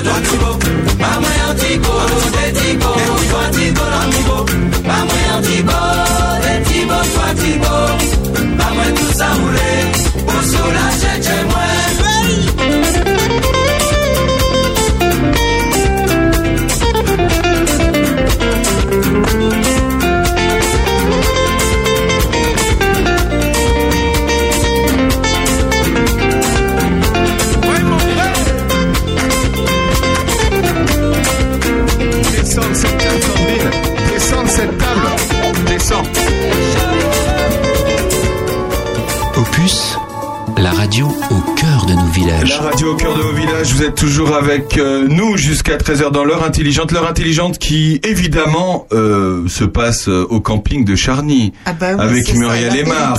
L'heure de l'apéro, c'est l'heure intelligente. Vous me dites pas qu'au camping, on boit pas l'apéro. Bah, ailleurs d'ailleurs aussi. hein. Est-ce qu'on a cette image? Évidemment, le camping a été sacralisé par Franck Dubosc et dans ses films. Évidemment, on aime, on aime ces films et, et on est. Est-ce qu'on est loin de la réalité d'ailleurs? Ah non, non, non, bien au contraire. Bien au contraire, on est euh, très proche de la réalité. Les, la trilogie euh, camping n'a rien de car- caricatural avec euh, avec le camping de la vraie vie en fait. Il n'y a pas un petit côté vintage quand même dans la trilogie? Eh bien, oui et non, c'est-à-dire qu'il y a malgré tout des, des campings qui veulent garder ce côté, euh, alors pas ce côté traditionnel, mais ce côté vintage avec, euh, avec, euh, il y a un nouveau terme qui, qui est apparu, ça s'appelle le, le glamping. c'est-à-dire que euh, on veut, euh, on veut apporter, on veut rester dans les années 70-80 Avec les hauts vents. avec les caravanes, les hauts vents. Oh, alors là, c'est Sandrine. Ah bah oui, ça c'est Ah, vrai. bah, ça, c'est Sandrine. Le glamping. Le glamping. Et donc, euh, on veut, euh, on veut maintenir euh, un état d'esprit. Et il y a des campings qui se spécialisent dans ce, dans ce domaine-là. Alors d'un autre côté, Marc et Muriel, c'est vrai que le fait de mettre des petits, euh, euh, comment, des petits mobilhomes partout, ça dévoie un petit peu euh, le l'esprit de précarité qu'on recherche dans le camping à la base. Bah, ça répond, ça répond surtout à une demande de gens. Bah oui. Il y a de plus en plus de gens, voilà, qui qui se tournent vers le camping parce que euh, parce que c'est plus accessible pour le porte-monnaie de tout le monde. Tout le monde n'a pas la possibilité de partir en village vacances. Ouais. Et Encore, donc, c'est c'est euh, pas, c'est pas ça le plus cher. Et donc, euh, ou en hôtel, C'est ou à ça, l'autre oui. bout du monde. Ou, euh, ouais, c'est Et ça, donc, en euh, location en général, c'est très cher. Et donc les gens, euh, les gens se tournent vers le camping et pour que, eh ben, pour accueillir le maximum de gens euh, dans les campings, eh bien les gérants de camping se sont diversifiés et essayent de proposer différents types d'hébergements, de pouvoir accueillir le maximum de gens et puis de brasser eh bien euh, toutes les populations. Oui, mais voyez, moi je trouve que les campings à l'heure actuelle, ça peut des fois devenir des espèces de camps, euh, mais des camps euh, un peu, euh, ça fait un- une drôle d'impression, tous ces euh, mobilhomes les uns euh, à côté des autres, tous pareils.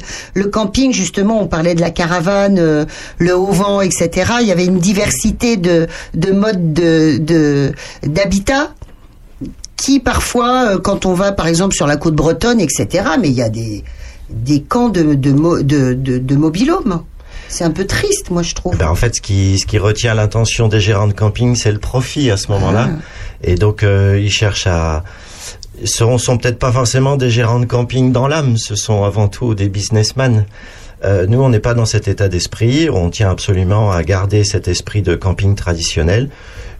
Cependant, en essayant d'offrir euh, à la clientèle, eh bien, euh, différents types d'hébergements. Il faut quand même savoir que euh, ce sont les gens qui résident en région parisienne qui fréquentent le plus le camping de Charny. Ah ouais? Ouais. D'accord. Et les départements limitrophes, au final, on va dire, et en particulier la région parisienne. Et euh, ces gens-là n'ont pas euh, forcément une caravane, un camping-car, une toile de tente à disposition. Et donc, euh, quand ils cherchent à venir passer quelques jours de vacances, eh bien, euh, ils louent un mobilhome. Et il y en a qui louent à l'année ou qui louent sur des longues périodes? Euh, seuls les propriétaires de mobilhomes peuvent rester euh, sur euh, sur le camping à l'année, si ce n'est que une petite subtilité, il est interdit de résider sur un camping à l'année. Il vous faut euh, pour être complet une adresse fiscale, c'est-à-dire une Ah. vraie adresse avec une vraie rue, une vraie maison, une vraie boîte aux lettres. Personne n'a une boîte aux lettres chez vous. Non. Ça c'est interdit. D'accord, ok. c'est Ouais, une, voilà, une bonne question. Est-ce que vous faisiez du camping quand vous étiez euh, gamin, ado, euh, jeune adulte, euh, euh, tous les deux Ou vous avez découvert le camping euh, ensemble? Ouais, ça c'est la bonne question. Ah, moi, j'ai fait que ça. Ah, C'est vrai?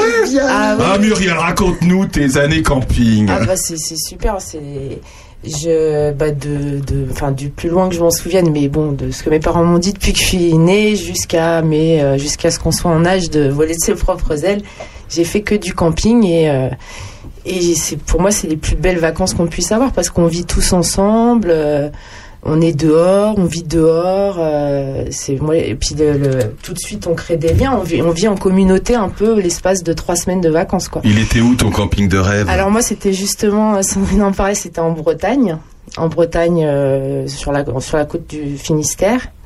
Et euh, j'adore. Et mes parents m'ont m'ont rap- rapporté une anecdote quand j'étais plus grande. je- on, pa- on passait devant des hôtels justement euh, dans la ville où il y avait le camping et je disais à mes parents. Euh, Oh là là, maman, euh, papa, euh, il y a des en- et dire qu'il y a des enfants qui vont en vacances là-dedans, euh, ça doit être triste pour eux, quoi. Ah ouais. Ah ouais, dans le... Alors, c'est marrant. ça. Muriel, t'étais euh, t'étais tente ou t'étais euh, caravane? T'étais caravane au vent? Alors mes parents. Alors. Moi euh, j'étais caravane au vent, caravane Bursner. Euh, Ah bah mes parents bah ils oui. ont ils ont évolué hein, en, en plusieurs années mais on- ils ont commencé par caravane pliante euh, et au vent. Caravane pliante. Les pliantes, Oh, la alors, ça, voilà. alors ça, ça m'a toujours. Attends, Je suis pas si jeune pliante. que ça, hein, ouais ouais. Caravane pliante. c'est la, la, la caravane qui est, qui est Elle est toute plate.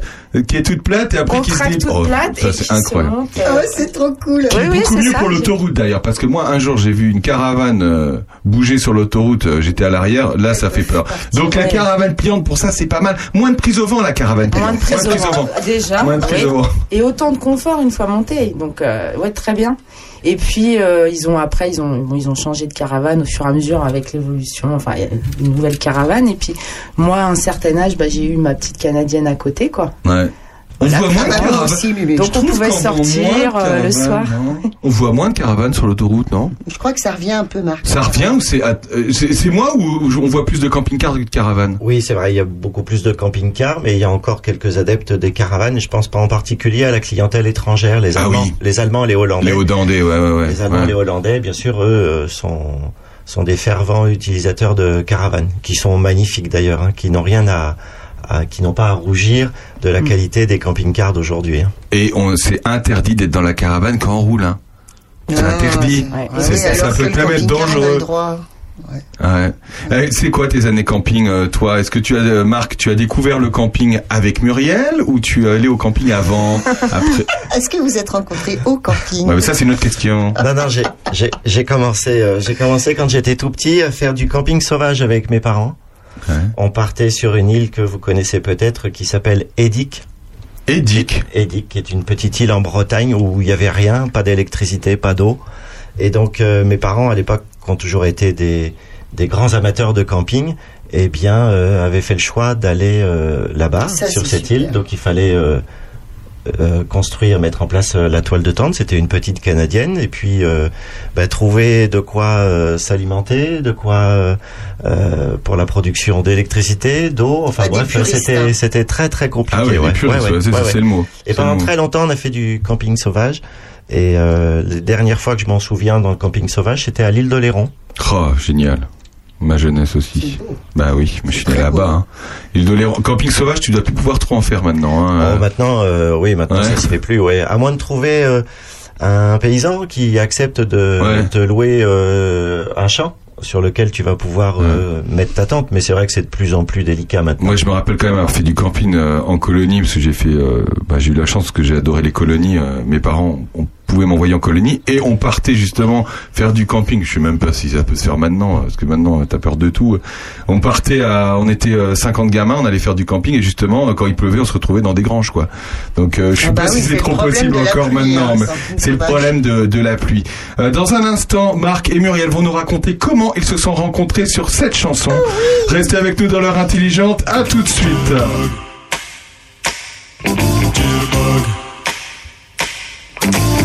You put the boom boom into my heart. You set my soul sky high when your loving starts. Jitterbug into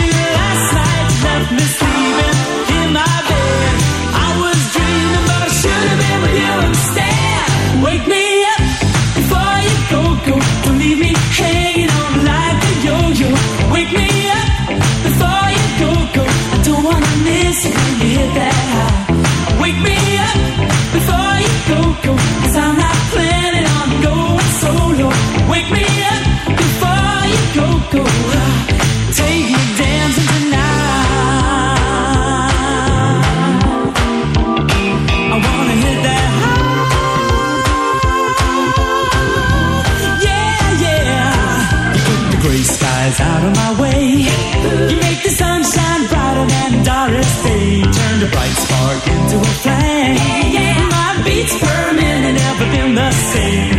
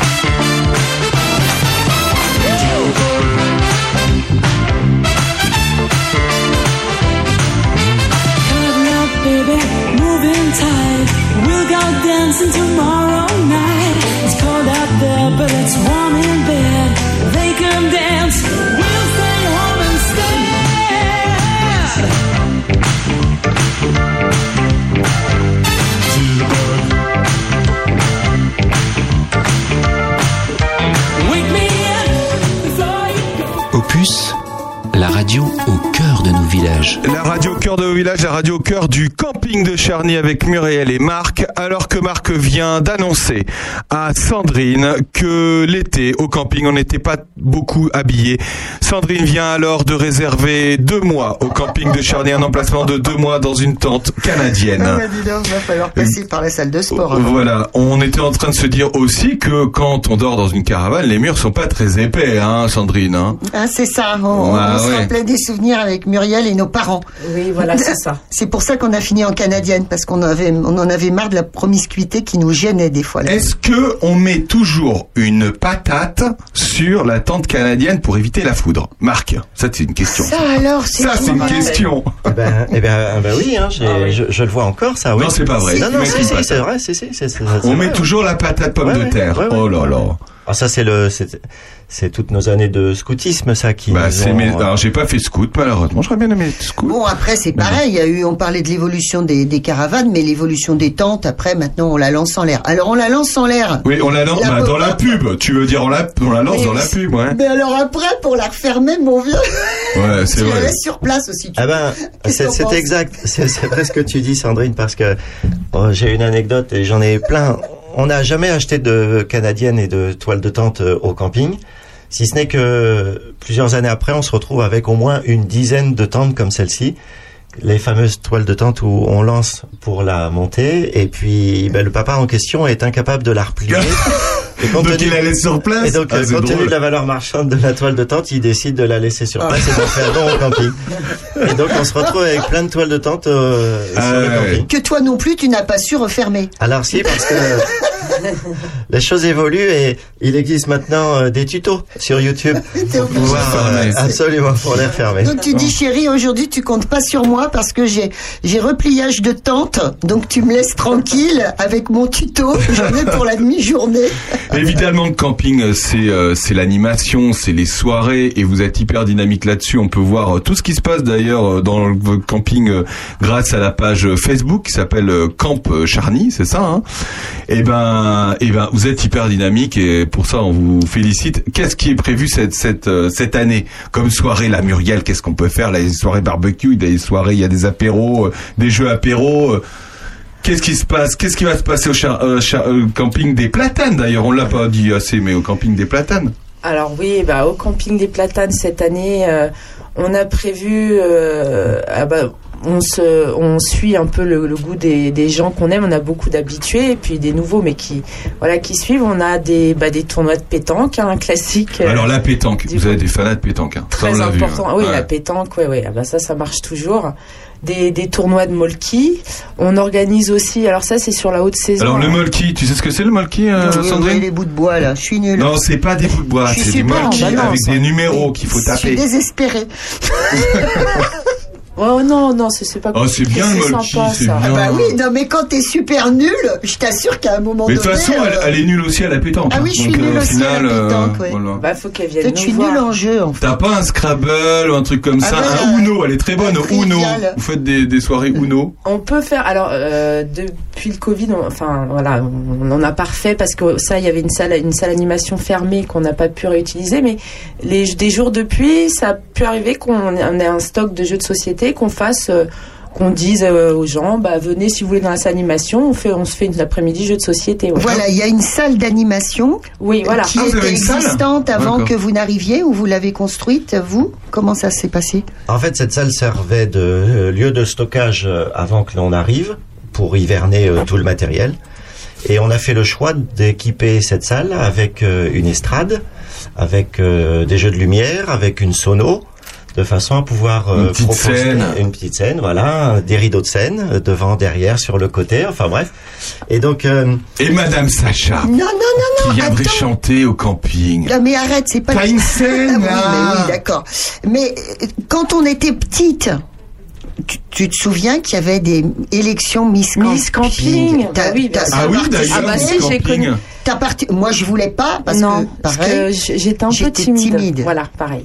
Toi, t'étais donc, timide Mais en fait, c'est de la fausse timidité. Ouais. En fait, c'est parce que tu ne veux pas perdre. c'est Ouais, horrible. Oui, c'est ça, pire vrai. que tout.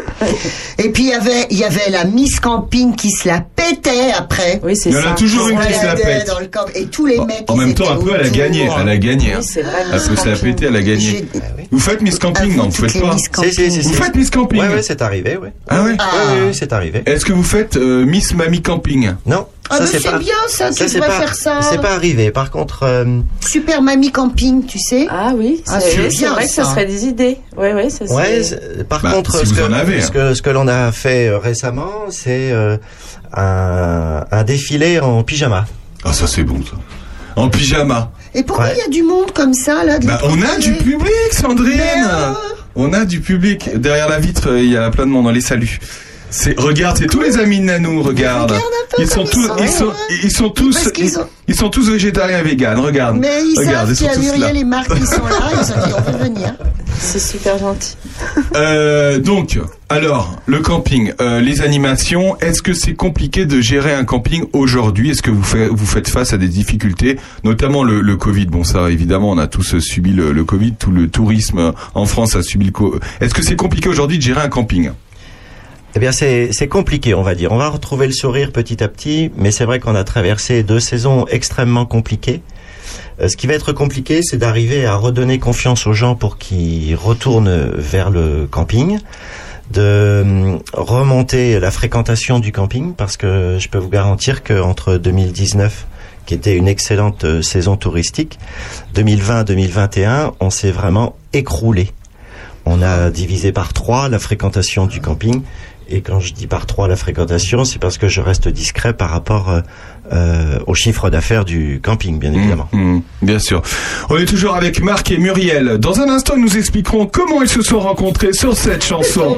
On va y arriver à savoir, on va y arriver. Restez avec nous, vous êtes dans leur intelligence jusqu'à 13h avec nous sur Opus. A tout de suite.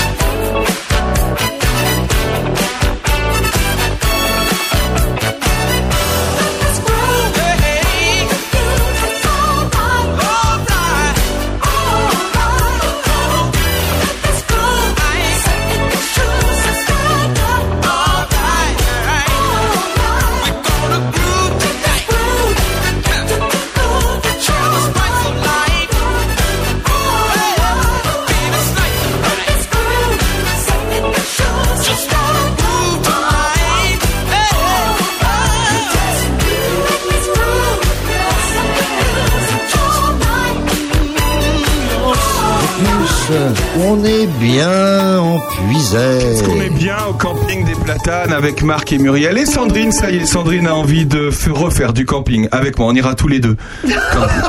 on prendra qu'une tente tous les deux, Sandrine. Non, on, préviendra, on, on préviendra nos, messieurs respectifs et on ira faire du camping tous les deux un week-end. On ira aussi avec Nanou. Oh, Nanou bah, Moi, j'adore ça, le camping. Tous les ans Alors, on n'a pas François, mais on a Nanou qui est venu nous raconter. Si vous avez deux heures devant vous, Nanou va nous raconter ses années camping. Nanou, comment ça va, Nanou? Mais ça va très bien, Aurélien. Alors, Nanou? En fait, nous déjà, on campe tous les ans euh, à la base Oui, ici, puisque déjà. on a installé une petite base euh, nature pour montrer aux enfants, euh, bah comment, voilà, pas pour montrer, mais pour Comment on vivre. monte une tente et comment on l'applique Mais exactement, comment euh, comment on fait la vaisselle en collectivité, comment voilà, comment on range sa tente, euh, On fait etc. la cuisine en collectivité. Comment on s'organise ensemble, tous Donc c'est vrai qu'on adore le camping. Et c'est vrai qu'en 2009 euh, on a initié un projet euh, tout en anglais parce que les enfants me disaient ah c'est nul l'anglais. Je dis ah bon c'est nul l'anglais? Oh c'est grave de dire ça. Et du coup on a dit mais on va on va aller euh, on va essayer de trouver des anglais euh, pour faire des échanges etc et donc le premier séjour euh, on l'a volontairement voulu à Charny au camping de Charny. Super camping d'ailleurs hein, vraiment Précision, Muriel et Marc n'étaient pas là. pas encore, hein, là. C'était en non. 2009. C'était en 2009, mais le camping était déjà là et c'est vrai qu'il il est extra, il est, il est confortable, il est petit, donc c'est vrai qu'il est- il reste à taille humaine, c'est pas les grosses euh, affluences. disait tout Il à est très hein. soigné aussi. Il est très au soigné. de- de- des- du jardin en soi. en Bah, fait. c'est de l'entretien, évidemment, j'imagine, hein, Marc. Hein, c'est de l'entretien, Enfin, il du faut s'occuper je le connais à l'heure Ah, c'est de l'entretien, oui. En ce moment, c'est plus de 90% de notre temps. Ah bah oui, oui j'imagine, ouais.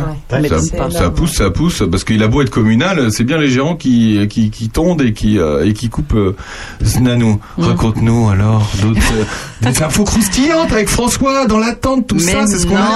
C'est ce que les gens veulent entendre. Non, je vais- Parle-nous encore de séjour. Et ben justement, donc on a, j'ai emmené 30 jeunes, quand même pas rien, parce que c'est quand même le bon.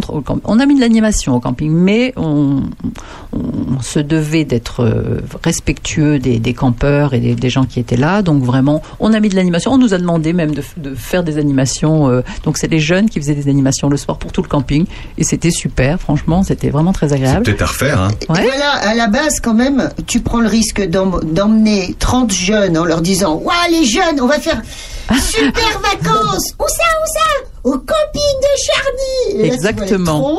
et toi, tu te dis On s'en fout parce qu'on sait qu'ils vont revenir super heureux. Et En fait, c'est ça. C'était vraiment le, le, le, le pari de dire euh, il n'y a pas besoin de partir au bout du monde pour s'éclater, mais pour autant, euh, on, on va aussi partir au bout du monde. Peut-être pas au bout du monde, mais en Angleterre, ce qui est quand même déjà loin pour des Charnicois. Euh, et, et ce sera super. Mais ce sera super aussi à Charny, vous allez voir. Bon, c'est vrai qu'au début, euh, franchement, quand on a lancé l'idée, ah bon, Charny? Et en plus, on a, on a corsé l'affaire en disant, non seulement on va à Charny, mais il n'y aura pas de bus, on fera des sorties, mais que locales, soit à pied, soit en vélo. Bah, il y a de quoi faire, hein, d'ailleurs. Hein. Bah exactement. Et en fait, on s'est on s'est éclaté et vraiment, on a on a été euh, bah, à Cossico à vélo, à Saint-Martin au Moulin Rouge, on est allé au cyclorail. Enfin, on a fait des choses très locales. Puis on a beaucoup joué parce que c'était le but, c'était aussi de parler anglais et, et de et de et de découvrir des, des activités anglaises et américaines. Donc on avait un Américain avec nous et euh, de trois Anglais. Donc euh, voilà, tout Et le monde. vous avez joué au cricket, il On a joué au On a joué au cricket. cricket tard le soir. Mais c'est ça, on a fait des des, des talent shows. Des enfin, talent shows. Non, Mais mais Nanou, Nanou d'avant, quoi. Nanou d'avant. Comment ça d'avant Nanou d'avant. D'avant qu'on connaît pas. Qu'on connaît pas Nanou comme ça. Ah bah ouais, bah, il faut venir au camping. Non voilà, donc Nanou, euh, qu'on était en train de dire entre nous euh, avec euh, Mumu et Marc, que le camping, euh, à l'heure actuelle, il est loin d'être désuet dans l'esprit en fait de 2022, qu'on voudrait écologique, on, on promeut le tourisme de proximité, le tourisme rural, quelque chose aussi d'économique. Bien sûr. On en parlait tout à l'heure. Oui, d'ailleurs, ça coûte combien de dormir au camping pour une nuit? D'ailleurs, vous avez des tarifs comme ça en tête, euh, j'imagine, mais. D'ailleurs. D'ailleurs, en fait, d'ailleurs. Le, le ta- le tarif de base, il est de 17 euros et 10 centimes. 17 euros et 10 centimes. C'est-à-dire, je viens avec ma tante canadienne ou ma caravane, c'est le même prix? Non. Ah bah non. C'est une question. Si, c'est le même prix. Ah bon? Ah Ah, bah, je viens avec la caravane alors. C'est le même prix, mais il faut être accompagné. C'est pour deux personnes sur la base d'un emplacement avec électricité. Il y a deux, faut être avec deux personnes. Bon, bah, Dominique viendra avec nous, comme ça on sera trois. non, faut être deux, deux personnes. C'est le tarif de base, voilà. Tarif deux personnes, C'est par 17 euros. personne, 17 euros Non, 10. C'est L'emplacement. C'est c'est l'emplacement, Ah, voilà, c'est d'accord, ok. forfaitaire. Ou de la c'est- tente ou de la, ou de la caravane. c'est Voilà, ça reste, ça, D'accord, ça ok. reste le même tarif. D'accord. Donc c'est très abordable. Est-ce que le petit déjeuner est compris? Bah, ça tu te le fais, Aurélien, ton petit déjeuner. Il sera en supplément à hauteur de 5,80 euros. Est-ce que ah, et vous en proposez du coup le matin? Oui, il y en a, il y a quelques personnes qui viennent dans le cadre des coffrets cadeaux qu'on connaît tous maintenant et euh, dans le cadre de ces coffrets cadeaux qui se font offrir à Noël par exemple ou à un anniversaire quelconque en fait ils font le choix après de passer euh, une nuit au camping donc ils ont à leur disposition un locatif bien souvent c'est un bungalow toilé on en parlait un petit peu tout à l'heure et dans le cadre de leur hébergement et bien euh, de leur séjour au camping on leur propose un petit déjeuner pour deux personnes. Donc on convient juste de l'heure à laquelle ils souhaitent leur petit déjeuner et on dépose le petit déjeuner en question sur un plateau dans un panier où ils ont tout. Ils n'ont plus que de l'eau à faire chauffer. Oh, c'est Ça c'est bien. hein. Ça c'est bien, c'est sympa. Donc on peut prendre la formule petit déj. On prendra la formule petit déj. Mais alors écoute, c'est quand même pas trop. Oui, parce que je demandais à Muriel s'ils avaient des tentes euh, sur pilotis. Enfin, il y a plein de trucs un peu marrants à l'heure actuelle que les campings essaient de mettre en avant. Donc vous avez quand même des tentes euh, qui sont des tentes fixes.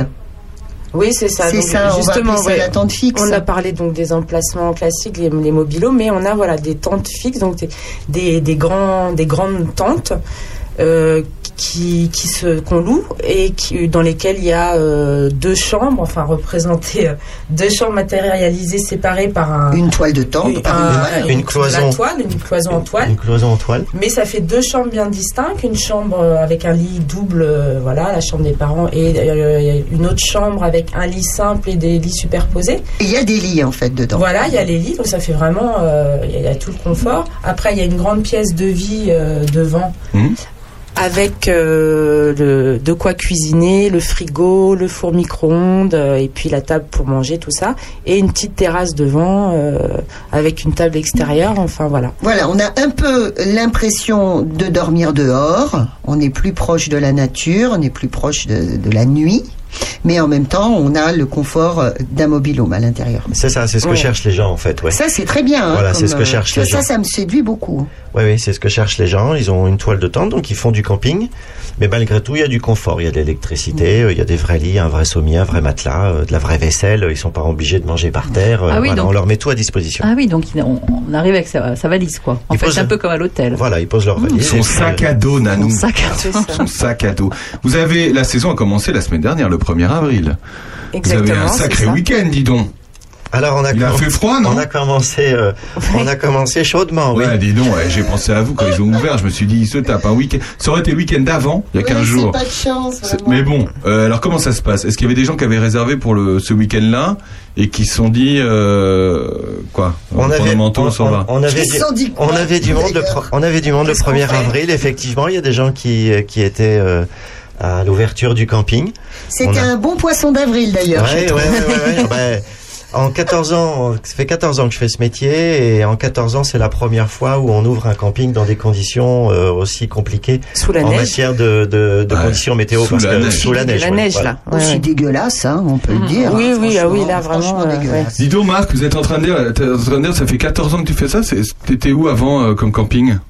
Eh bien, j'ai j'ai géré le camping de Cône-sur-Loire Ouais. avant, pendant cinq années. Et j'ai fait mes pr- premières armes euh, dans les Vosges au camping des Lacs, à côté d'une grande ville que vous connaissez peut-être qui s'appelle Saint-Dié-des-Vosges. D'accord. C'était beau ça. C'était beau. Est-ce que c'est là que tu as rencontré Muriel On veut savoir où est-ce que vous êtes rencontrés.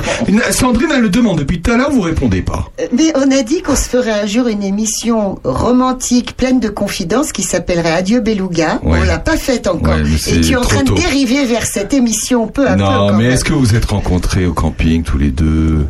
On s'est rencontrés au camping, effectivement, au camping de Sarney. Oh là là, qu'est-ce que c'est beau Et qu'est-ce qui s'est passé cette nuit euh? Alors, donc, vous êtes rencontrés au camping. Qu'est-ce que c'est Qu'est-ce qui se passe? Comment ça s'est passé? Ah Est-ce que est-ce que c'est au moment, Marc, où tu es allé? Faire la vaisselle tu es arrivé au lavabo, Mimu était à côté, elle, elle aussi Est-ce que tu étais torse nu en, en Bah, en maillot de évidemment, bain évidemment. Un tout petit maillot de bain. Non, non, pas à ce moment-là, pas à ce moment-là. Non, non, non, non, non, non. euh, J'ai des souvenirs euh, comme ça qui me reviennent. Non, non, c'était beaucoup plus, beaucoup plus discret. euh. Euh, Muriel était en vacances au camping. Ah. Voilà. Et toi, t'étais déjà là euh, Oui, oui, oui. Alors attendez, je peux, euh, je peux casser un truc, je sais pas. hein. Est-ce que Muriel est, attends, je me fais mes films, hein, Marc. hein. Est-ce que Muriel était en vacances euh, avec un autre monsieur en vacances? Ah non, non, non, non, non, elle était toute seule. Oh mince T'étais toute Oh T'étais toute seule. C'est ta quoi petite toile de tente. Il y a un truc qu'on sait pas. C'est ça, euh, avec toute seule avec mes enfants, oui. Ah voilà, oh là c'est là, ça. C'est ça. Et donc tu as pris Madame et les enfants. Je sais pas si le terme euh, prendre. euh, Non mais je veux dire, je veux dire, je veux dire. Non, tu- en fait, On va dire je- vous choisir. êtes une- Voilà, c'est bien. Euh, j'étais en fait je, je- ma maman qui habite en région parisienne euh, venait passer euh, plus quelques mois de l'année elle est à la retraite quelques mois de l'année euh, sur le camping de Charny et euh, moi j'habitais plus loin et donc je venais la rejoindre avec mes enfants Ah mais d'accord, mais c'est au camping de Charlie que vous êtes rencontrés Oui, oui. Ah d'accord. Donc au début, tu C'est l'as pris Voilà, ça. le camping. Pardon? Au début, tu l'as pris tout, pas, pas Muriel, tu l'as pris tout seul le camping. Non, nous étions, nous étions deux, mais nous étions en cogérance avec une autre personne. D'accord. Voilà. D'accord. Ah, vous êtes rencontrés à Charny, mais c'est super. Ah, c'est trop Ah beau. non, alors là c'est trop beau. C'est la ville des amoureux. C'est la ville des amoureux.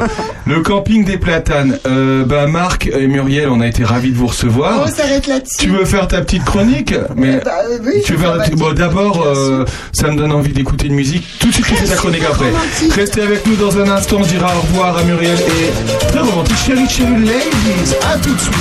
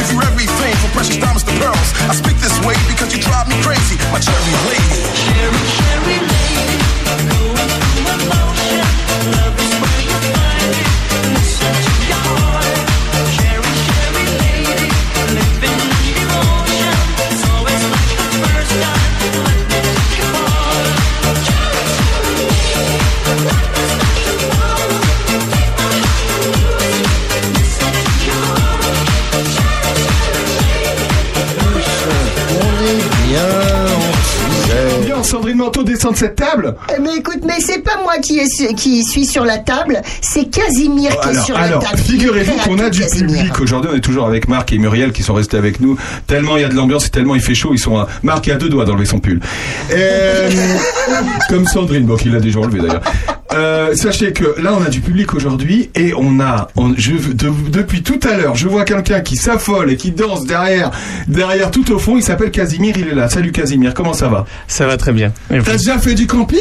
J'ai déjà fait du camping, ouais. Alors déjà, tu vas nous expliquer pourquoi t'es là? Eh Bah oui, quand même. Eh bien, dans le cadre d'une formation BPGEPS LTP, donc qui est un diplôme dans l'animation, euh, avec les CMA Bourgogne-Franche-Comté, on est venu visiter plusieurs structures dans le cadre de notre diplôme, euh, puisque le principe de ce diplôme est de pouvoir travailler avec plein de publics.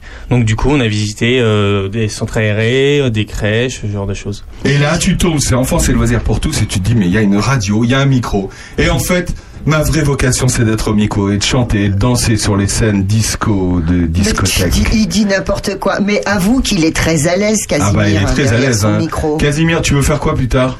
C'est une très bonne question. Euh, sans doute faire du camping et de l'aventure, on verra bien. Ah, tu veux faire du camping. Alors, si tu veux faire du camping, t'as, là, t'as des pros du camping, t'as Sandrine Manteau, tu peux aller un week-end au camping.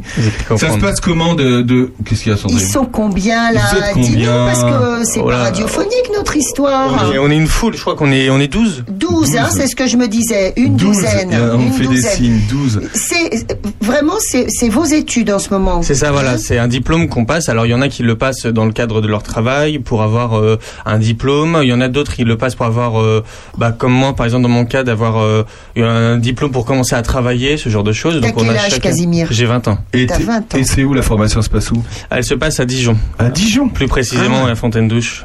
Ah d'accord. Vous êtes tous de Dijon là? Alors non, on vient tous d'horizons différents. Il y en a qui viennent de Dijon même, il y en a d'autres qui viennent euh, bah, de autour, il y en a qui viennent d'ici, il y en a qui viennent euh, un peu de Besançon, donc on est un peu... euh, Et vous êtes, alors comment vous êtes tombé là, là, à Charny aurait pu Tombé, hein, vraiment. hein. Tombé, c'est vraiment, bah, faut tomber là, hein, ça faut- fait- ils sont tombés, hein.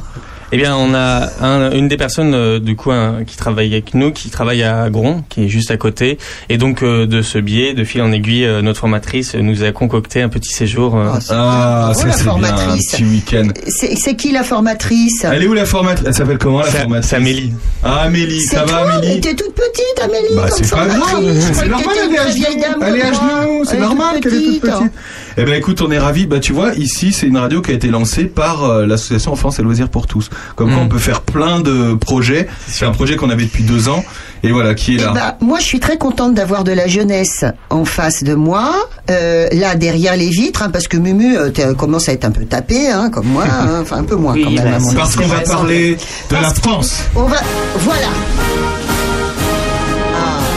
Ça me fait du bien. Oh, demain on va voter et on va voter et on va vous expliquer plein de choses. Vous allez voir. Euh, oui. Écoutez Sandrine Manteau. Bon, ça s'adresse plus particulièrement aux jeunes filles qui sont là. Et Muriel aussi, tu vas apprendre plein de choses. Comme moi, j'ai appris plein de choses en faisant ces, en écrivant cette chronique à 7h30 ce matin. Parce qu'elle tra- elle travaille, hein, elle travaille pour cette émission évidemment. Alors, en France, sachez que les hommes ont obtenu le, le droit de vote universel en 1848. Et nous, les femmes, il a fallu attendre combien de temps Il a fallu attendre Bah longtemps après quand même. hein. 1944 et finalement euh, pour pouvoir voter en 1945. Alors j'ai, je suis allée voir un petit peu ce qui s'était passé dans les autres pays du monde. On va parler des pays de tout le monde. Comme par hasard, j'ai l'impression qu'on va être les derniers encore. non, pas tout à fait, mais pas loin. Alors, euh, le premier, ah oui, dis donc, j'ai failli, j'ai loupé une page. Le premier pays à octroyer le droit de vote aux femmes, ça a été la, Nouvelle-Zélande, y compris pour les femmes maoris. D'accord? Alors, euh, mais néanmoins, donc on est en 1893 à l'époque pour la Nouvelle-Zélande. Par contre, elles ont eu le droit d'être candidates aux élections seulement en 1919. Vous allez voir, il y a plein de particularités. Vous allez voir que les hommes, ils ont vraiment eu du mal à lâcher la bride. hein. C'est moi qui vous le dis. En, en Australie, on a obtenu le droit de vote en 1901. Mais attention, que les blanches, parce que les aborigènes n'ont pas le droit, mais de toute façon, ni les femmes ni les hommes. hein. Ils ont eu droit de vote en 1962. Ensuite, suit en 1906 la Finlande. Alors là, la Finlande, c'est pays moderne, hein, c'est suffrage universel direct pour les femmes, sans aucune restriction, ni d'ordre euh, sexuel, social, racial. Ensuite, euh, qu'est-ce que j'ai trouvé? Alors il y a plein d'autres pays, je vais pas tous euh, vous les citer. Euh, les États-Unis, ça va être euh, en plusieurs étapes. À partir de 1917, évidemment, la Russie, la Norvège, le Danemark. On passe après à la après la Première Guerre mondiale, 1918, l'Arménie, la Hongrie, le Canada, en Canada en plusieurs étapes, le euh, vont euh, octroyer le droit de vote aux femmes à partir de 18, je vous dis. Le Québec, attention, c'est un petit peu spécial, ça sera à partir de 1940. Euh, ouais, oui, et oui, c'est vraiment fou. Ensuite, on passe à quoi Euh, 1928, Tchécoslovaquie, Po- euh, Pologne, euh, euh, Roumanie, euh, etc. Non, on est toujours en 18 là. Azerbaïdjan, Autriche, Allemagne. Je vous ai mis tous les noms pour vous rendre compte que les pays, ils sont très très différents les uns des autres. On parle toujours pas de la France. Hein. 1919, Pays-Bas, Luxembourg. Attention, la Belgique, ça me fait marrer. On est en 19. Euh, on, on veut bien le droit euh, de vote pour les femmes, mais uniquement les veuves et les héroïnes de guerre. Non, mais ils sont D'accord Les autres, ça sera 1948. 1948 pour toutes les autres, tu vois. Et au début, en plus, restriction encore, elles ont le droit de voter, toutes ces dames, en 20, euh, donc toujours en Belgique, mais seulement les élections communales, hein, s'il vous plaît. Hein. Voilà, C'est pas plus, incroyable. hein, c'est Et alors, nous, on y est quand, là Voilà, t'as le temps. hein. Les Albanais euh, sont largement plus modernes que nous euh, en 1920. Euh, Qu'est-ce qu'il y a d'autre Bon, il y a plein de plein de particularités. Tiens, j'aime beaucoup ça. En 24, on, on fait voter les femmes mongoles en Mongolie. Tu vois Mais en Espagne aussi. Sauf que c'est réservé en 24 aux femmes mariées, euh, sauf non, sauf les femmes mariées, on ne sait pas pourquoi, ou prostituées. Alors ça, je trouve ça Bah, extraordinaire. c'est sympa pour elle. Alors après, on passe euh, le Liban en 26, l'Uruguay en 27, euh, etc. Le Royaume-Uni en toujours 28 pas, hein. extensions. Non, toujours pas. Voilà, tu le dis bien. 29 Équateur. Hein. En- en- alors j'aime beaucoup l'Afrique du Sud. Vous vous doutez bien que l'Afrique du Sud c'est particulier. On octroie le droit de vote aux femmes blanches en 1930. Ensuite, il faudra attendre 1984 pour que les métis aient le droit de voter, et évidemment 94 pour que les femmes noires aient le droit de voter. C'est bien, hein, comme ça. Alors la Grèce aussi en 36 mai, la Turquie, mais pas juste les élections municipales. Hein, on va pas tout leur donner aux femmes. Hein. Il faudra attendre 34 pour la Turquie, 52 pour la Grèce pour que les femmes aient le droit de voter euh, toutes sortes de suffrages. J'adore aussi le Portugal en 31. Il n'y a que les femmes diplômées de l'enseignement secondaire qui ont droit de voter hein, en 31. Voilà. Et les hommes qui savent écrire, pas les autres. Hein. Ils arrivaient à faire de la discrimination, même en, en tant que en tant que femme, il n'y a pas toutes les femmes qui pouvaient aller voter. les Non, C'est hein, délire. que les femmes qui ont eu, euh, qui, voilà, qui ont suivi un enseignement. un On n'y est toujours pas, hein. On n'y est toujours pas.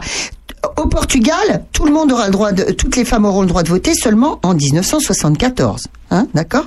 N'oublions pas, je vous ai parlé de l'Espagne tout à l'heure, n'oublions pas qu'elles elles vont perdre leur droit de vote de 36 euh, à 75 sous Franco. Euh, on est toujours pas. Ah oui, j'aime beaucoup en 35 aussi. L'Inde va permettre aux femmes de voter seulement les alphabètes, hein, celles qui savent écrire, et les propriétaires de biens. Bon, ça, après, à partir de 50, tout- toutes les femmes pourront voter. On n'y est toujours pas. Hein. Euh, en 38, la Bolivie, euh, l'Azerbaïdjan, euh, non, l'Ouzbékistan, euh, les Philippines. Et quand on a vu que tout le monde le faisait, on était comme des couillons à se dire qu'on le faisait pas. Du coup, on s'est mis à le faire. Ah non, c'est pas encore. Pas Attends encore, un petit peu. d'accord. hein. Sois patient.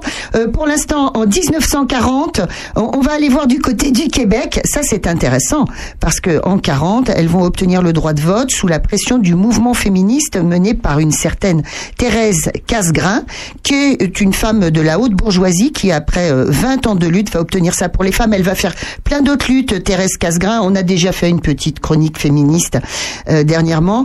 Entre autres, elle va lutter pour euh, l'admission des femmes dans certaines professions qui leur étaient euh, refusées. J'adore. Thérèse On Casgrain. continue, on continue. Euh, Le Panama en 41, la République dominicaine en 42. Regarde France. Regarde France pour voir. Ah, France. Ah, France. 1944. 44.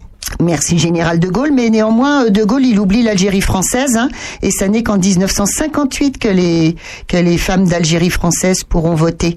Et alors juste à côté de chez nous, évidemment, on a la, la principauté de Monaco, et là les femmes pourront voter en 1962 seulement. 62 Mais t'imagines pas ces trucs-là. hein. Écoute, euh, en 46, euh, oui, je vous disais, euh, sauf les femmes mariées, non, il y a rien d'extraordinaire. Après, alors toutes les, tous les, le Japon c'est 46, hein. Le Japon c'est Et 46. nous, ça a été tout le monde d'un coup. Il n'y avait pas de catégorie. euh, Non, non, voilà, c'est tout le monde d'un coup. Oui, oui, c'est 44. Hein. Euh, Qu'est-ce que j'ai trouvé d'autre? Des petits trucs un petit peu ridicules. Euh, 1952, le Liban, il fallait que les, les femmes aient leur certificat d'études primaires, sinon elles n'avaient pas le droit de voter. Non, mais ils ont tous voter. trouvé des, des Elles catégories. voter en 57. Alors il y a un truc aussi marrant. 1950 à Haïti, les femmes euh, ont bien le droit de voter. Cependant, alors il faudrait, il y aurait eu Bernard, il aurait pu nous dire pourquoi. Cependant, ça passe dans la loi, mais elles ne pourront voter véritablement, elles ne voteront véritablement qu'en 1990, alors qu'elles ont droit de vote depuis 1950. Tu vois Dernier petit truc super ringard. Imagine, en 79, les femmes ont le droit de voter au Nigeria, en 80 en Irak, mais il faudra attendre 1984 pour qu'elles aient le droit de voter au Liechtenstein. Ça, c'est vachement bien, ça. Hein Ouais, Donc ça veut dire quoi? Ça veut dire qu'il faut aller voter demain? Euh, voilà, tout ça, c'était Hein, pour vous dire de voter demain. N'oubliez pas, euh, mesdames, que c'était pas facile. Euh, tous les pays, les pays de la péninsule arabique, maintenant, je crois que les femmes peuvent voter. Pas partout. Hein. Par exemple, en Arabie Saoudite, on peut voter uniquement aux élections locales, hein, mais ça, c'est c'est c'est valable pour les hommes comme tous les pour les femmes. Il y a quand même certains territoires où les femmes ne votent pas. Territoire du Vatican. Ah, bah oui. Encore aujourd'hui là? Ah bah oui, évidemment. Ah oui. Ou encore, il y a un truc incroyable qui s'appelle la République monastique du mont Athos en Grèce. Et ils font quoi C'est c'est c'est une république qui est interdite aux femmes parce Ah oui, que c'est monastique. Ah oui. Sauf les poules et les chattes. ça, ils ont le droit. Voilà, écoutez, euh, je crois que je vous ai tout dit. Bah, tout ça pour j'ai dire. Merci, cette Sandrine. magnifique chronique à 8h30. J'étais en peignoir, je n'étais pas douchée. Il fallait que je sois à la radio à 9h. Madame, messieurs, la France Non mais tout ça pour dire que on a le droit de vote Bah ouais, hein, filles, et qu'il faut aller voter. vote, Tout le monde, faites ce que vous voulez, mettez qui vous voulez dans Non, l'urne. c'est pas vrai. dans- Regardez Mais- les programmes, les filles, et regardez quel est le programme le plus féministe, le plus favorable aux femmes. J'ai dit ça, j'ai rien dit. hein. Il c'est juste pour que on, vote en toute connaissance de cause et qu'on étudie les programmes. Exactement. Mais allez voter. Hein. Sinon, après, vous ne, ne vous avisez pas de râler alors que vous n'êtes pas allé voter. Hein. Parce que alors là, ça va mal. Hein. Là, ça va mal. Muriel et Marc, merci beaucoup d'avoir été avec nous. Merci à vous. Merci pour votre accueil. Bonne ouais. saison au camping. Est-ce que on peut rentrer dans le camping, aller boire un coup le soir euh, si euh, on n'a pas de location? Ouais, ça c'est vache. Est-ce que euh, c'est non Je sais pas. C'est une question. Hein. Non, non, non, non, c'est pas possible. C'est pas Bah, c'est possible. dommage, ça, nous- ça pourrait nous donner envie de venir au camping. Ouais, mais Oui, bon c'est- après. Ouais. Je, on tient pas à faire concurrence au, au bar et au restaurant du, de Charny. Bon, nous le Oh, soir, mais tu sais, c'est on est tout fermé. Alors tu sais, tu peux ouvrir un bar du soir, hein, pas de problème. Hein. Il n'y a, pas- a de problème. Casimir, merci d'avoir été avec nous. Merci à vous. Casimir, grand devenir de Casimir, 20 ans. Attention, hein, tu te souviendras de. Tu pourras écouter ça en podcast sur SoundCloud. J'écouterai ça alors. Ok. Et tu nous as même pas mis l'île aux enfants avant de finir Pour honorer Casimir. Ah non, on va pas Oh. mettre les enfants, tu vas voir. Merci beaucoup Marc, merci beaucoup Mu. Merci, c'est à nous, bientôt. merci à vous. Dans un instant. Juliette Hermanet, à tout de suite dans la... Oh quoi, qu'est-ce qu'elle a encore À tout de suite, c'est le dernier jour du disco. À tout de suite dans la radio jusqu'à 13h.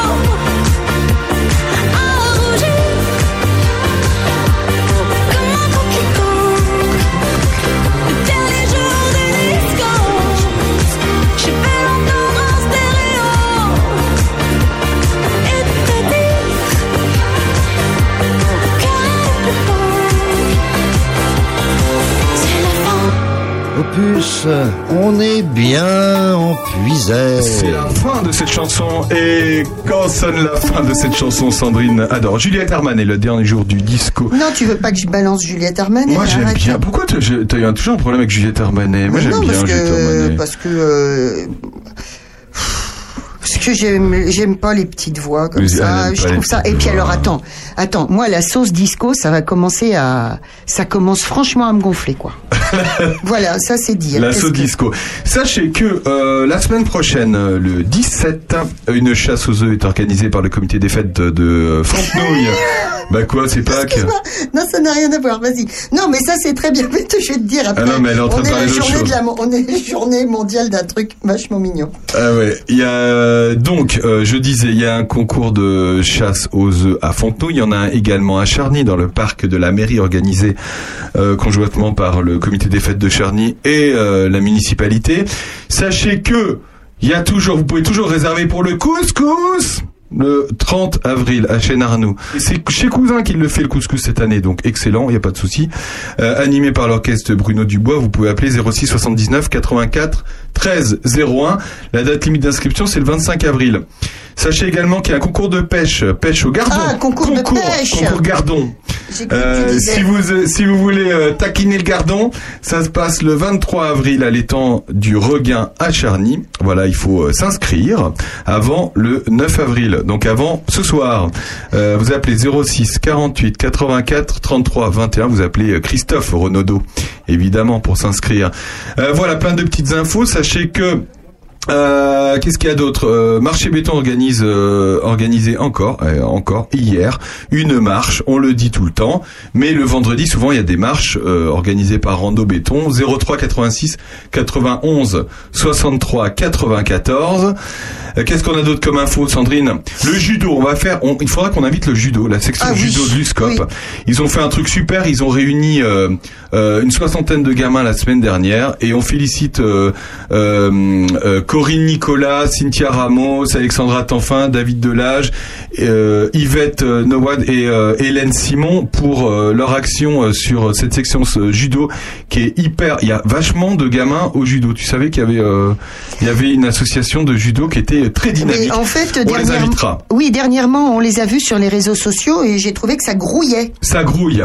Sachez que le 1er mai, Perro Animation, comité des fêtes de Perro, organise son traditionnel vide-grenier. Que le 8 mai, le dimanche 8 mai, ce sera à Prunois, évidemment, le vide-grenier de Prunois. Donc le 1er, c'est à Perreux. Le 8, c'est à Charny. Ah, à Prunois, pardon. N'importe quoi, je raconte n'importe quoi. Euh, la maison des projets euh, organisée par euh, les petites villes de demain via l'intercommunalité s'est réunie le 6 avril à 17h. Ils ont inauguré la maison des projets à l'office de tourisme. Prochain rendez-vous le 19 avril à 14h. Temps d'échange collectif et participatif. Se déplacer à Charny, au Pusée et aux alentours, c'est le thème de ce sujet. Sandrine, truc à dire. comment ça va, Sandrine Euh, euh, ça va très bien. Je voulais vous dire qu'aujourd'hui, c'est euh, la journée. C'est pour ça que je rigolais tout à l'heure. C'est la journée mondiale de la licorne. ça me fait beaucoup rire pour plein de raisons parce que tout à l'heure on était en compagnie d'Arnaud Xinte. Coucou Arnaud, écoute ça. C'est la journée euh, mondiale de la licorne ce samedi et, et il semblerait que notre petit César, le héros de ton documentaire, eh bien euh, c'est son animal préféré en ce moment. Il kiffe les licornes à, à donf. À boire avec modération. César. La licorne est aussi une bière. Euh, ah oui, ah oh, bah oui, bah ça c'est le bistrotier qui parle. Non mais alors il est rigolo, elle est rigolote. La licorne en ce moment elle est très à la mode. euh, On, se la, on se la. Regarde, il y a les filles derrière le truc. Elles disaient, elle parle de licorne. Il faut que j'écoute jusqu'au bout. C'est quoi cette histoire de licorne? Alors vous vous vous vous tatouez ça sur les biceps, sur les nichons, sur le cul, les petites filles là derrière- qui sont derrière le. Bah oui parce qu'elles sont modernes, elles, elles se font des tatouages.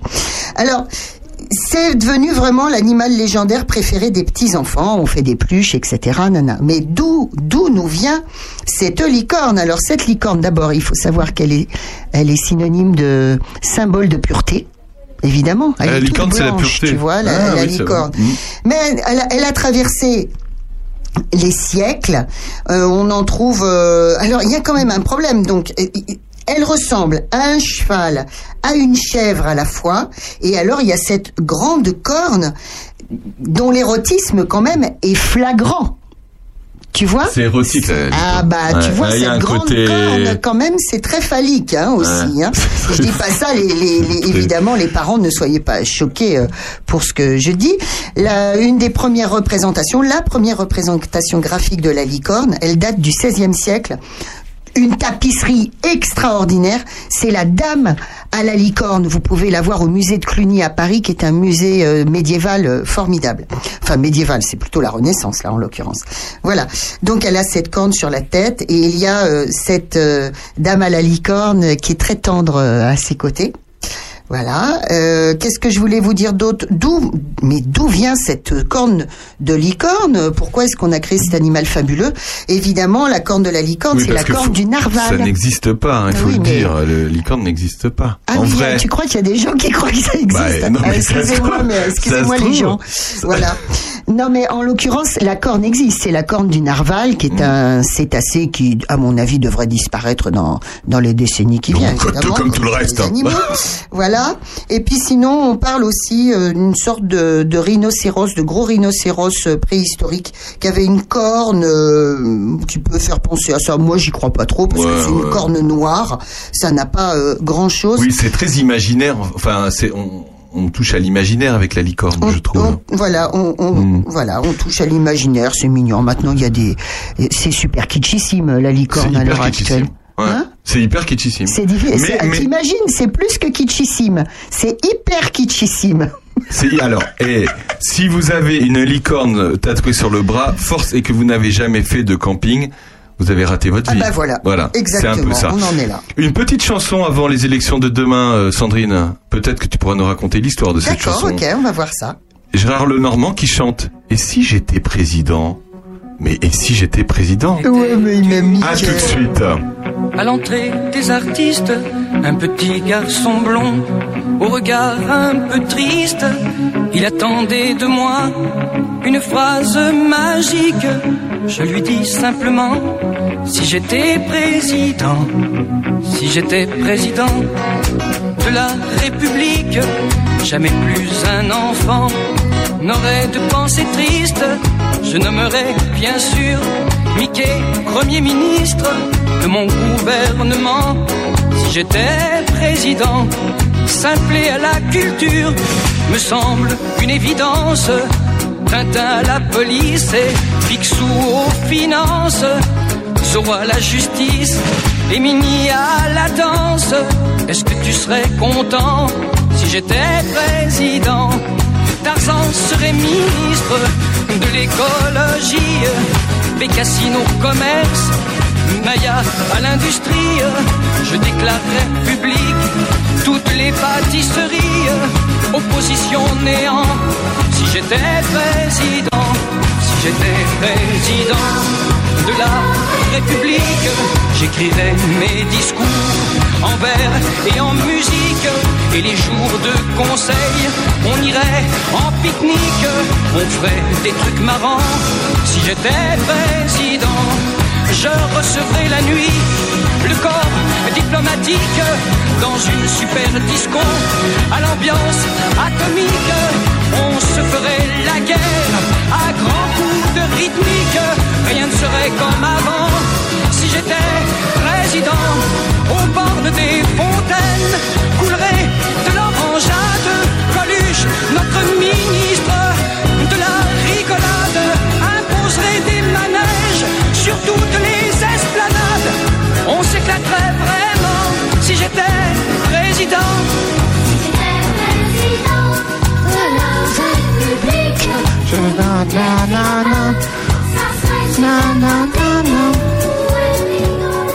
Opus, la radio au cœur de nos villages. La radio au cœur de vos villages, merci de votre fidélité. On est ensemble encore pendant deux minutes. Si j'étais président, pensez à aller voter demain. Il faut, mais il faut, on le, on le, on le rabâche, mais allez voter pour qui, mais qui vous voulez. Mais pas Mickey Premier ministre, hein. Mais- Même pas en rêve, hein. Bah, euh, pourquoi Non, non. pas Écoutez, il y en a 12. Vous allez bien en trouver une ou, euh, ou un ou une qui vont faire quelque chose, hein Bon, alors vous votez. Merci beaucoup. En tout cas, euh, Sandrine, c'était une super émission. On a parlé de plein de choses. On a reçu Arnaud Sainte. Arnaud Sainte, que vous, vous pourrez voir son film euh, touchant, euh, passionnant, émouvant, tout ce que vous voulez. Euh, jeudi soir à Enfance et Loisirs pour tous, ici même à Prunois au centre de loisirs. On se trouve juste derrière l'ancienne école. Quand vous voyez l'éolienne artistique, vous tournez à gauche le petit parking et vous venez voir ce film.